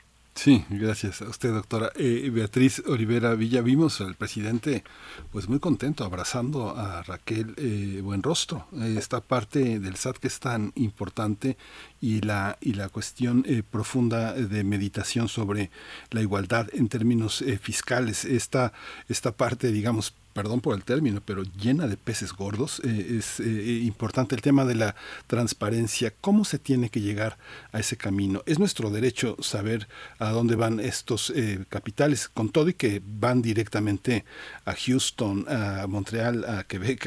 están allá las oficinas de nuestros compatriotas que manejan la minería extranjera en esa parte del hemisferio norte, ¿no? Sí, así es. Este, pues mira, a mí me parece que el, el tema de la, de la transparencia eh, en realidad es un derecho. tenemos derecho, tenemos, eh, eh, son los famosos eh, derechos de acceso, el derecho de acceso a la información, que justo eh, en el año 2000 pues eh, se volvió un, un, un- hubieron cambios que ordenó la Suprema Corte de Justicia de la Nación, pues justo para que este derecho se pudiera materializar a través de, de, de- de las solicitudes de acceso a la información pública, ¿no? Fue cuando empezó todo todo este tema de las solicitudes de acceso a la información y eh, se nos otorgó, digamos, esas eh, diferentes vías para poder acceder a esa información. Lo que hemos visto es que en el tema minero eh, hay candados. Justo el, el artículo séptimo de la, de la ley minera establece como confidenciales, eh, pues por ejemplo, el volumen de producción de las empresas, eh, de las empresas mineras, el, volumen de producción, eh, el, tema de las concesiones mineras, ¿no? Acerca de quiénes son, eh, cu- cuánto están aportando, por ejemplo, en, en- producción también, no solo de proyectos, sino por concesión, no se puede conocer esa información. Eh, se reservan también los datos de, eh, los estados financieros de, las empresas mineras y que también eh, algunas cuestiones de ubicación de, de coordenadas ¿no? de, de los yacimientos.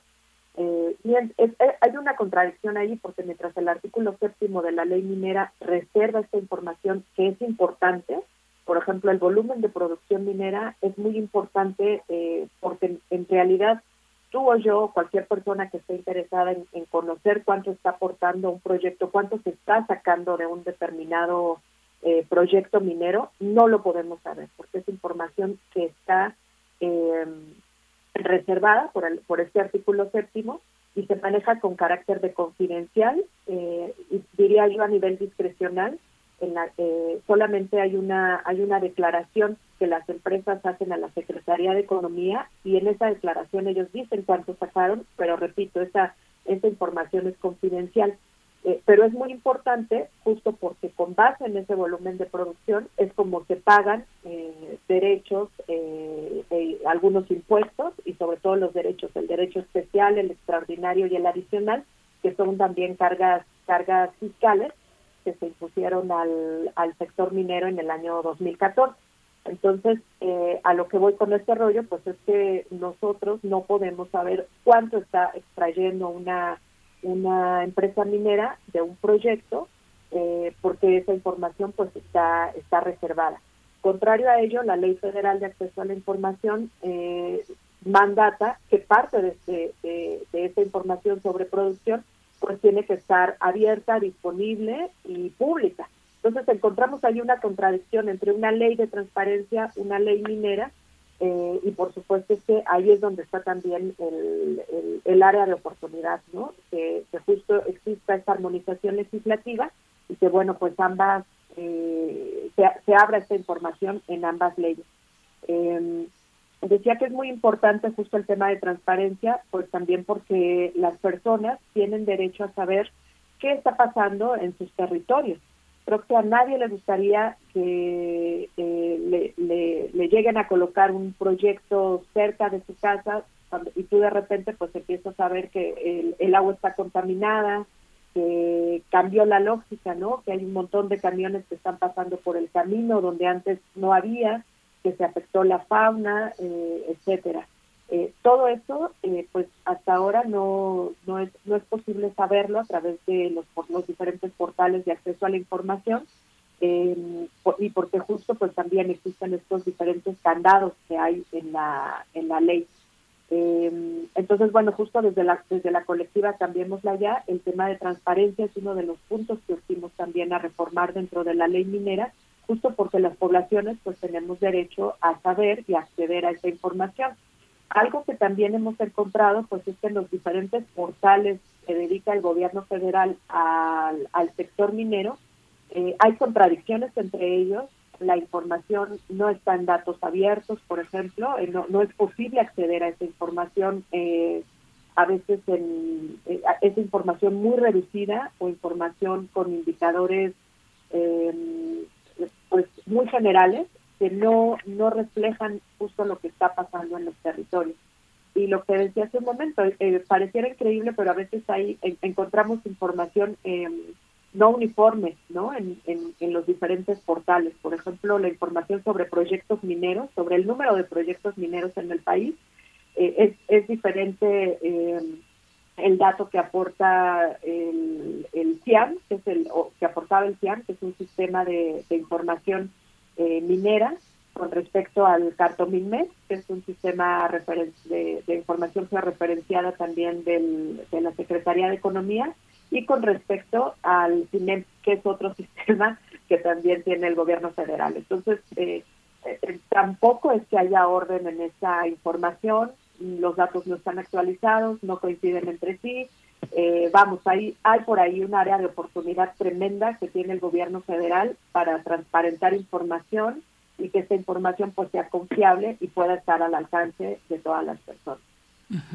Otro, otro cruce importante que, que, me gustaría también más adelante nos, nos compartieras, maestra Beatriz Olivera, es eh, eh, con respecto a la, a la, ley minera, es el de la Ley General de Equilibrio Ecológico, lo que tiene que ver con las áreas naturales protegidas y sitios Ramsar. Pero eh, voy con la doctora Aleida Samar, eh, bueno, ya un poquito acercándonos hacia el cierre, me gustaría, doctora Samar, que pues nos comparta un poco de lo que hemos aprendido o de lo que usted eh, pues ha podido, podido ver luego de lo que se desató con la cuestión del litio, profundizar un poquito más, se avanzó rápidamente en la modificación de la ley al respecto, pero pues aquello ha venido también acompañado de, de un acoso, de una persecución pues grave eh, en algunos casos a quienes han defendido para México este elemento. Eh, ¿cómo, ¿Cómo lo ve?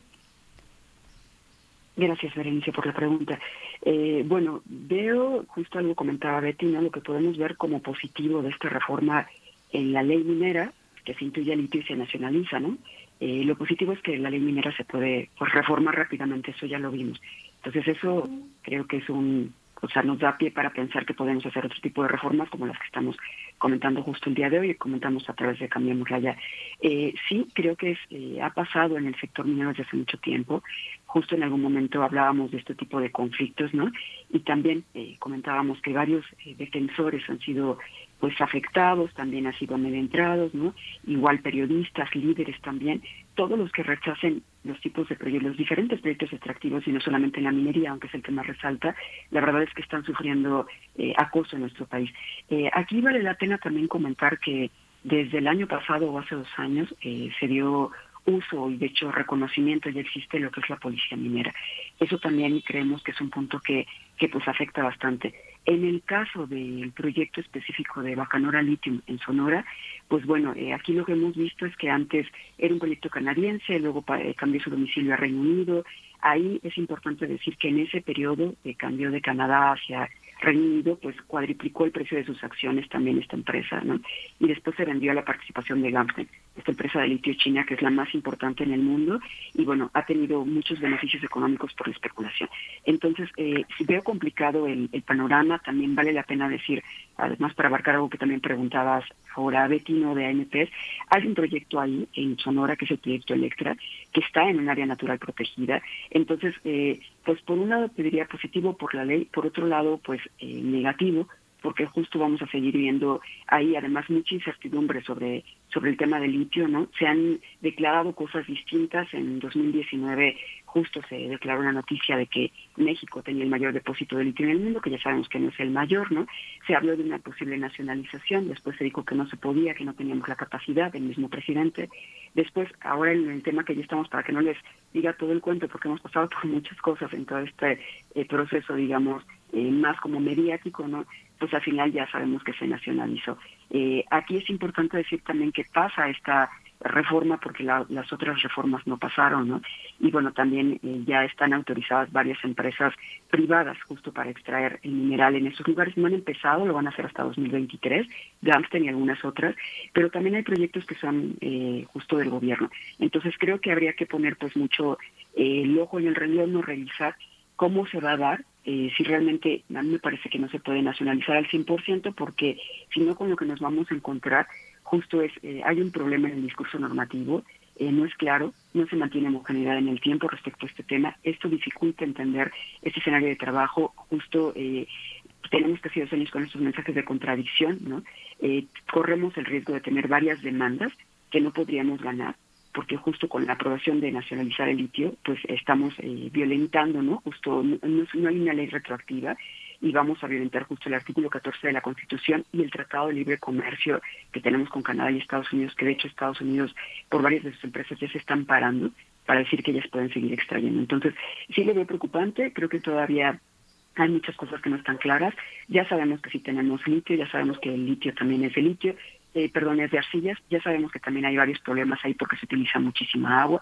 Ya sabemos algo que también decía Betty, ¿no? que además se va a modificar el territorio, eh, va a quedar completamente diferente, pero igual creo que vamos a lo mismo. Tendría que haber también consulta para que las poblaciones dijeran si quieren o no esos proyectos en sus territorios, pero además decirles la verdad de que esto no les va a ocasionar pues grandes beneficios, ¿no? Sino al contrario les puede traer pues mucha pobreza y muchos problemas. Entonces, bueno, por ahí me quedaría. Gracias, Berenice. Gracias, doctora Samar. Bueno, estamos ya a- al filo del cierre de esta charla. Eh, maestra Beatriz Olivera, la cuestión de las áreas naturales protegidas, que es uno de los eh, puntos, del, entre los seis puntos, es uno que destaca pues en este comunicado que ha realizado Cambiémosla Ya, que por cierto pueden acercarse a www.cambiémoslaya.org.mx pues para tener más elementos de lo que han publicado en esta eh, organización de comunidades eh, y de movimientos y personas eh, pues en torno a la defensa de la tierra. Mm, Maestra Beatriz, este comentario final con las áreas naturales protegidas, por favor.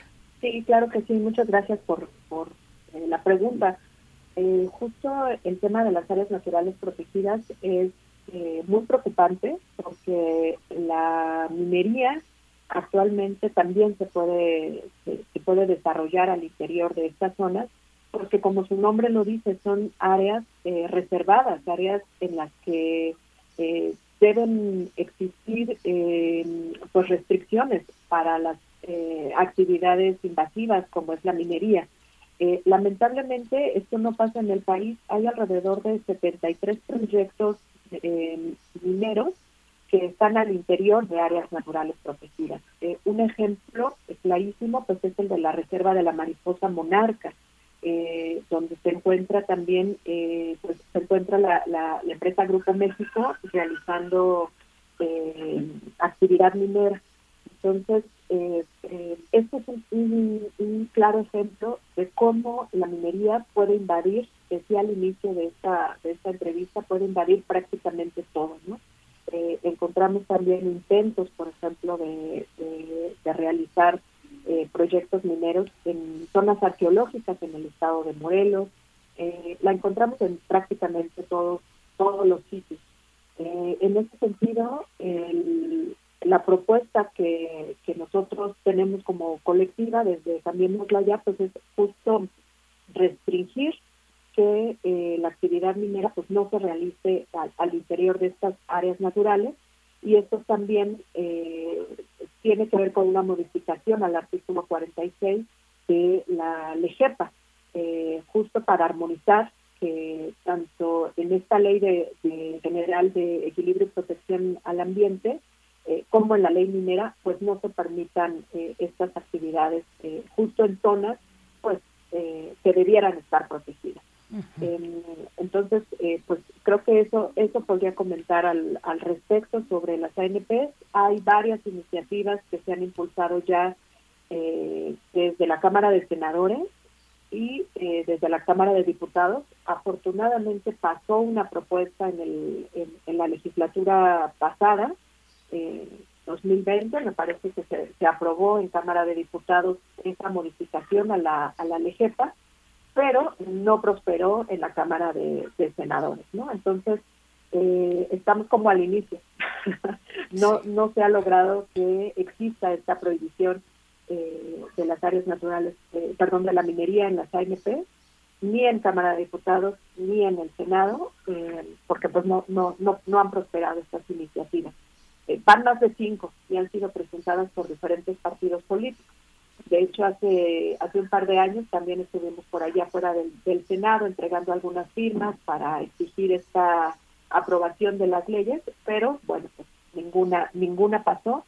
Eh, y pues si no es ahora que es el gobierno de la cuarta transformación, vemos muy difícil que este tipo de cambios importantes, trascendentales, necesarios, pues eh, se desarrollen, ¿no? Entonces ahí está el reto para, para lo que queda de, de este sexenio y eh, creo que ese sería pues, mi comentario final, además de, de agradecerles por este espacio tan tan rico, pues sí también hacer un llamado a, la, a, a quienes nos están escuchando a que justo entren al, al sitio de Cambiémosla Ya y puedan regalarnos una firma pues para apoyar esta prohibición este, no solo de, de la minería al interior de las ANP, sino de una reforma integral a la, a la ley minera. Ya nos vamos. Muchas gracias, eh, eh, doctora Beatriz Olivera. Ya, ya nos dieron las 10. La minería en México, 8 de julio, 11 horas, seminario virtual. Eh, la doctora Aleida Azamar va a estar eh, presente. Doctora Aleida Azamar Alonso, seguimos sus publicaciones. Muchas gracias por su presencia. Es un tema que no se agota. Ya se agotó el tiempo de este programa. Nos vemos. Hasta luego, muchísimas gracias. un placer. Hasta luego, doctora. Esto fue el primer movimiento, Berenice. El mundo desde la universidad. Radio UNAM presentó Primer Movimiento. El mundo desde la universidad. Con Berenice Camacho y Miguel Ángel Gemain en la conducción. Rodrigo Aguilar y Violeta Berber, producción. Antonio Quijano y Patricia Zavala, noticias. Miriam Trejo, coordinación de invitados. Tamara Quirós, redes sociales. Arturo González, operación técnica. Locución, Tessa Uribe y Juan Staca. Quédate en sintonía con Radio UNAM. Experiencia sonora.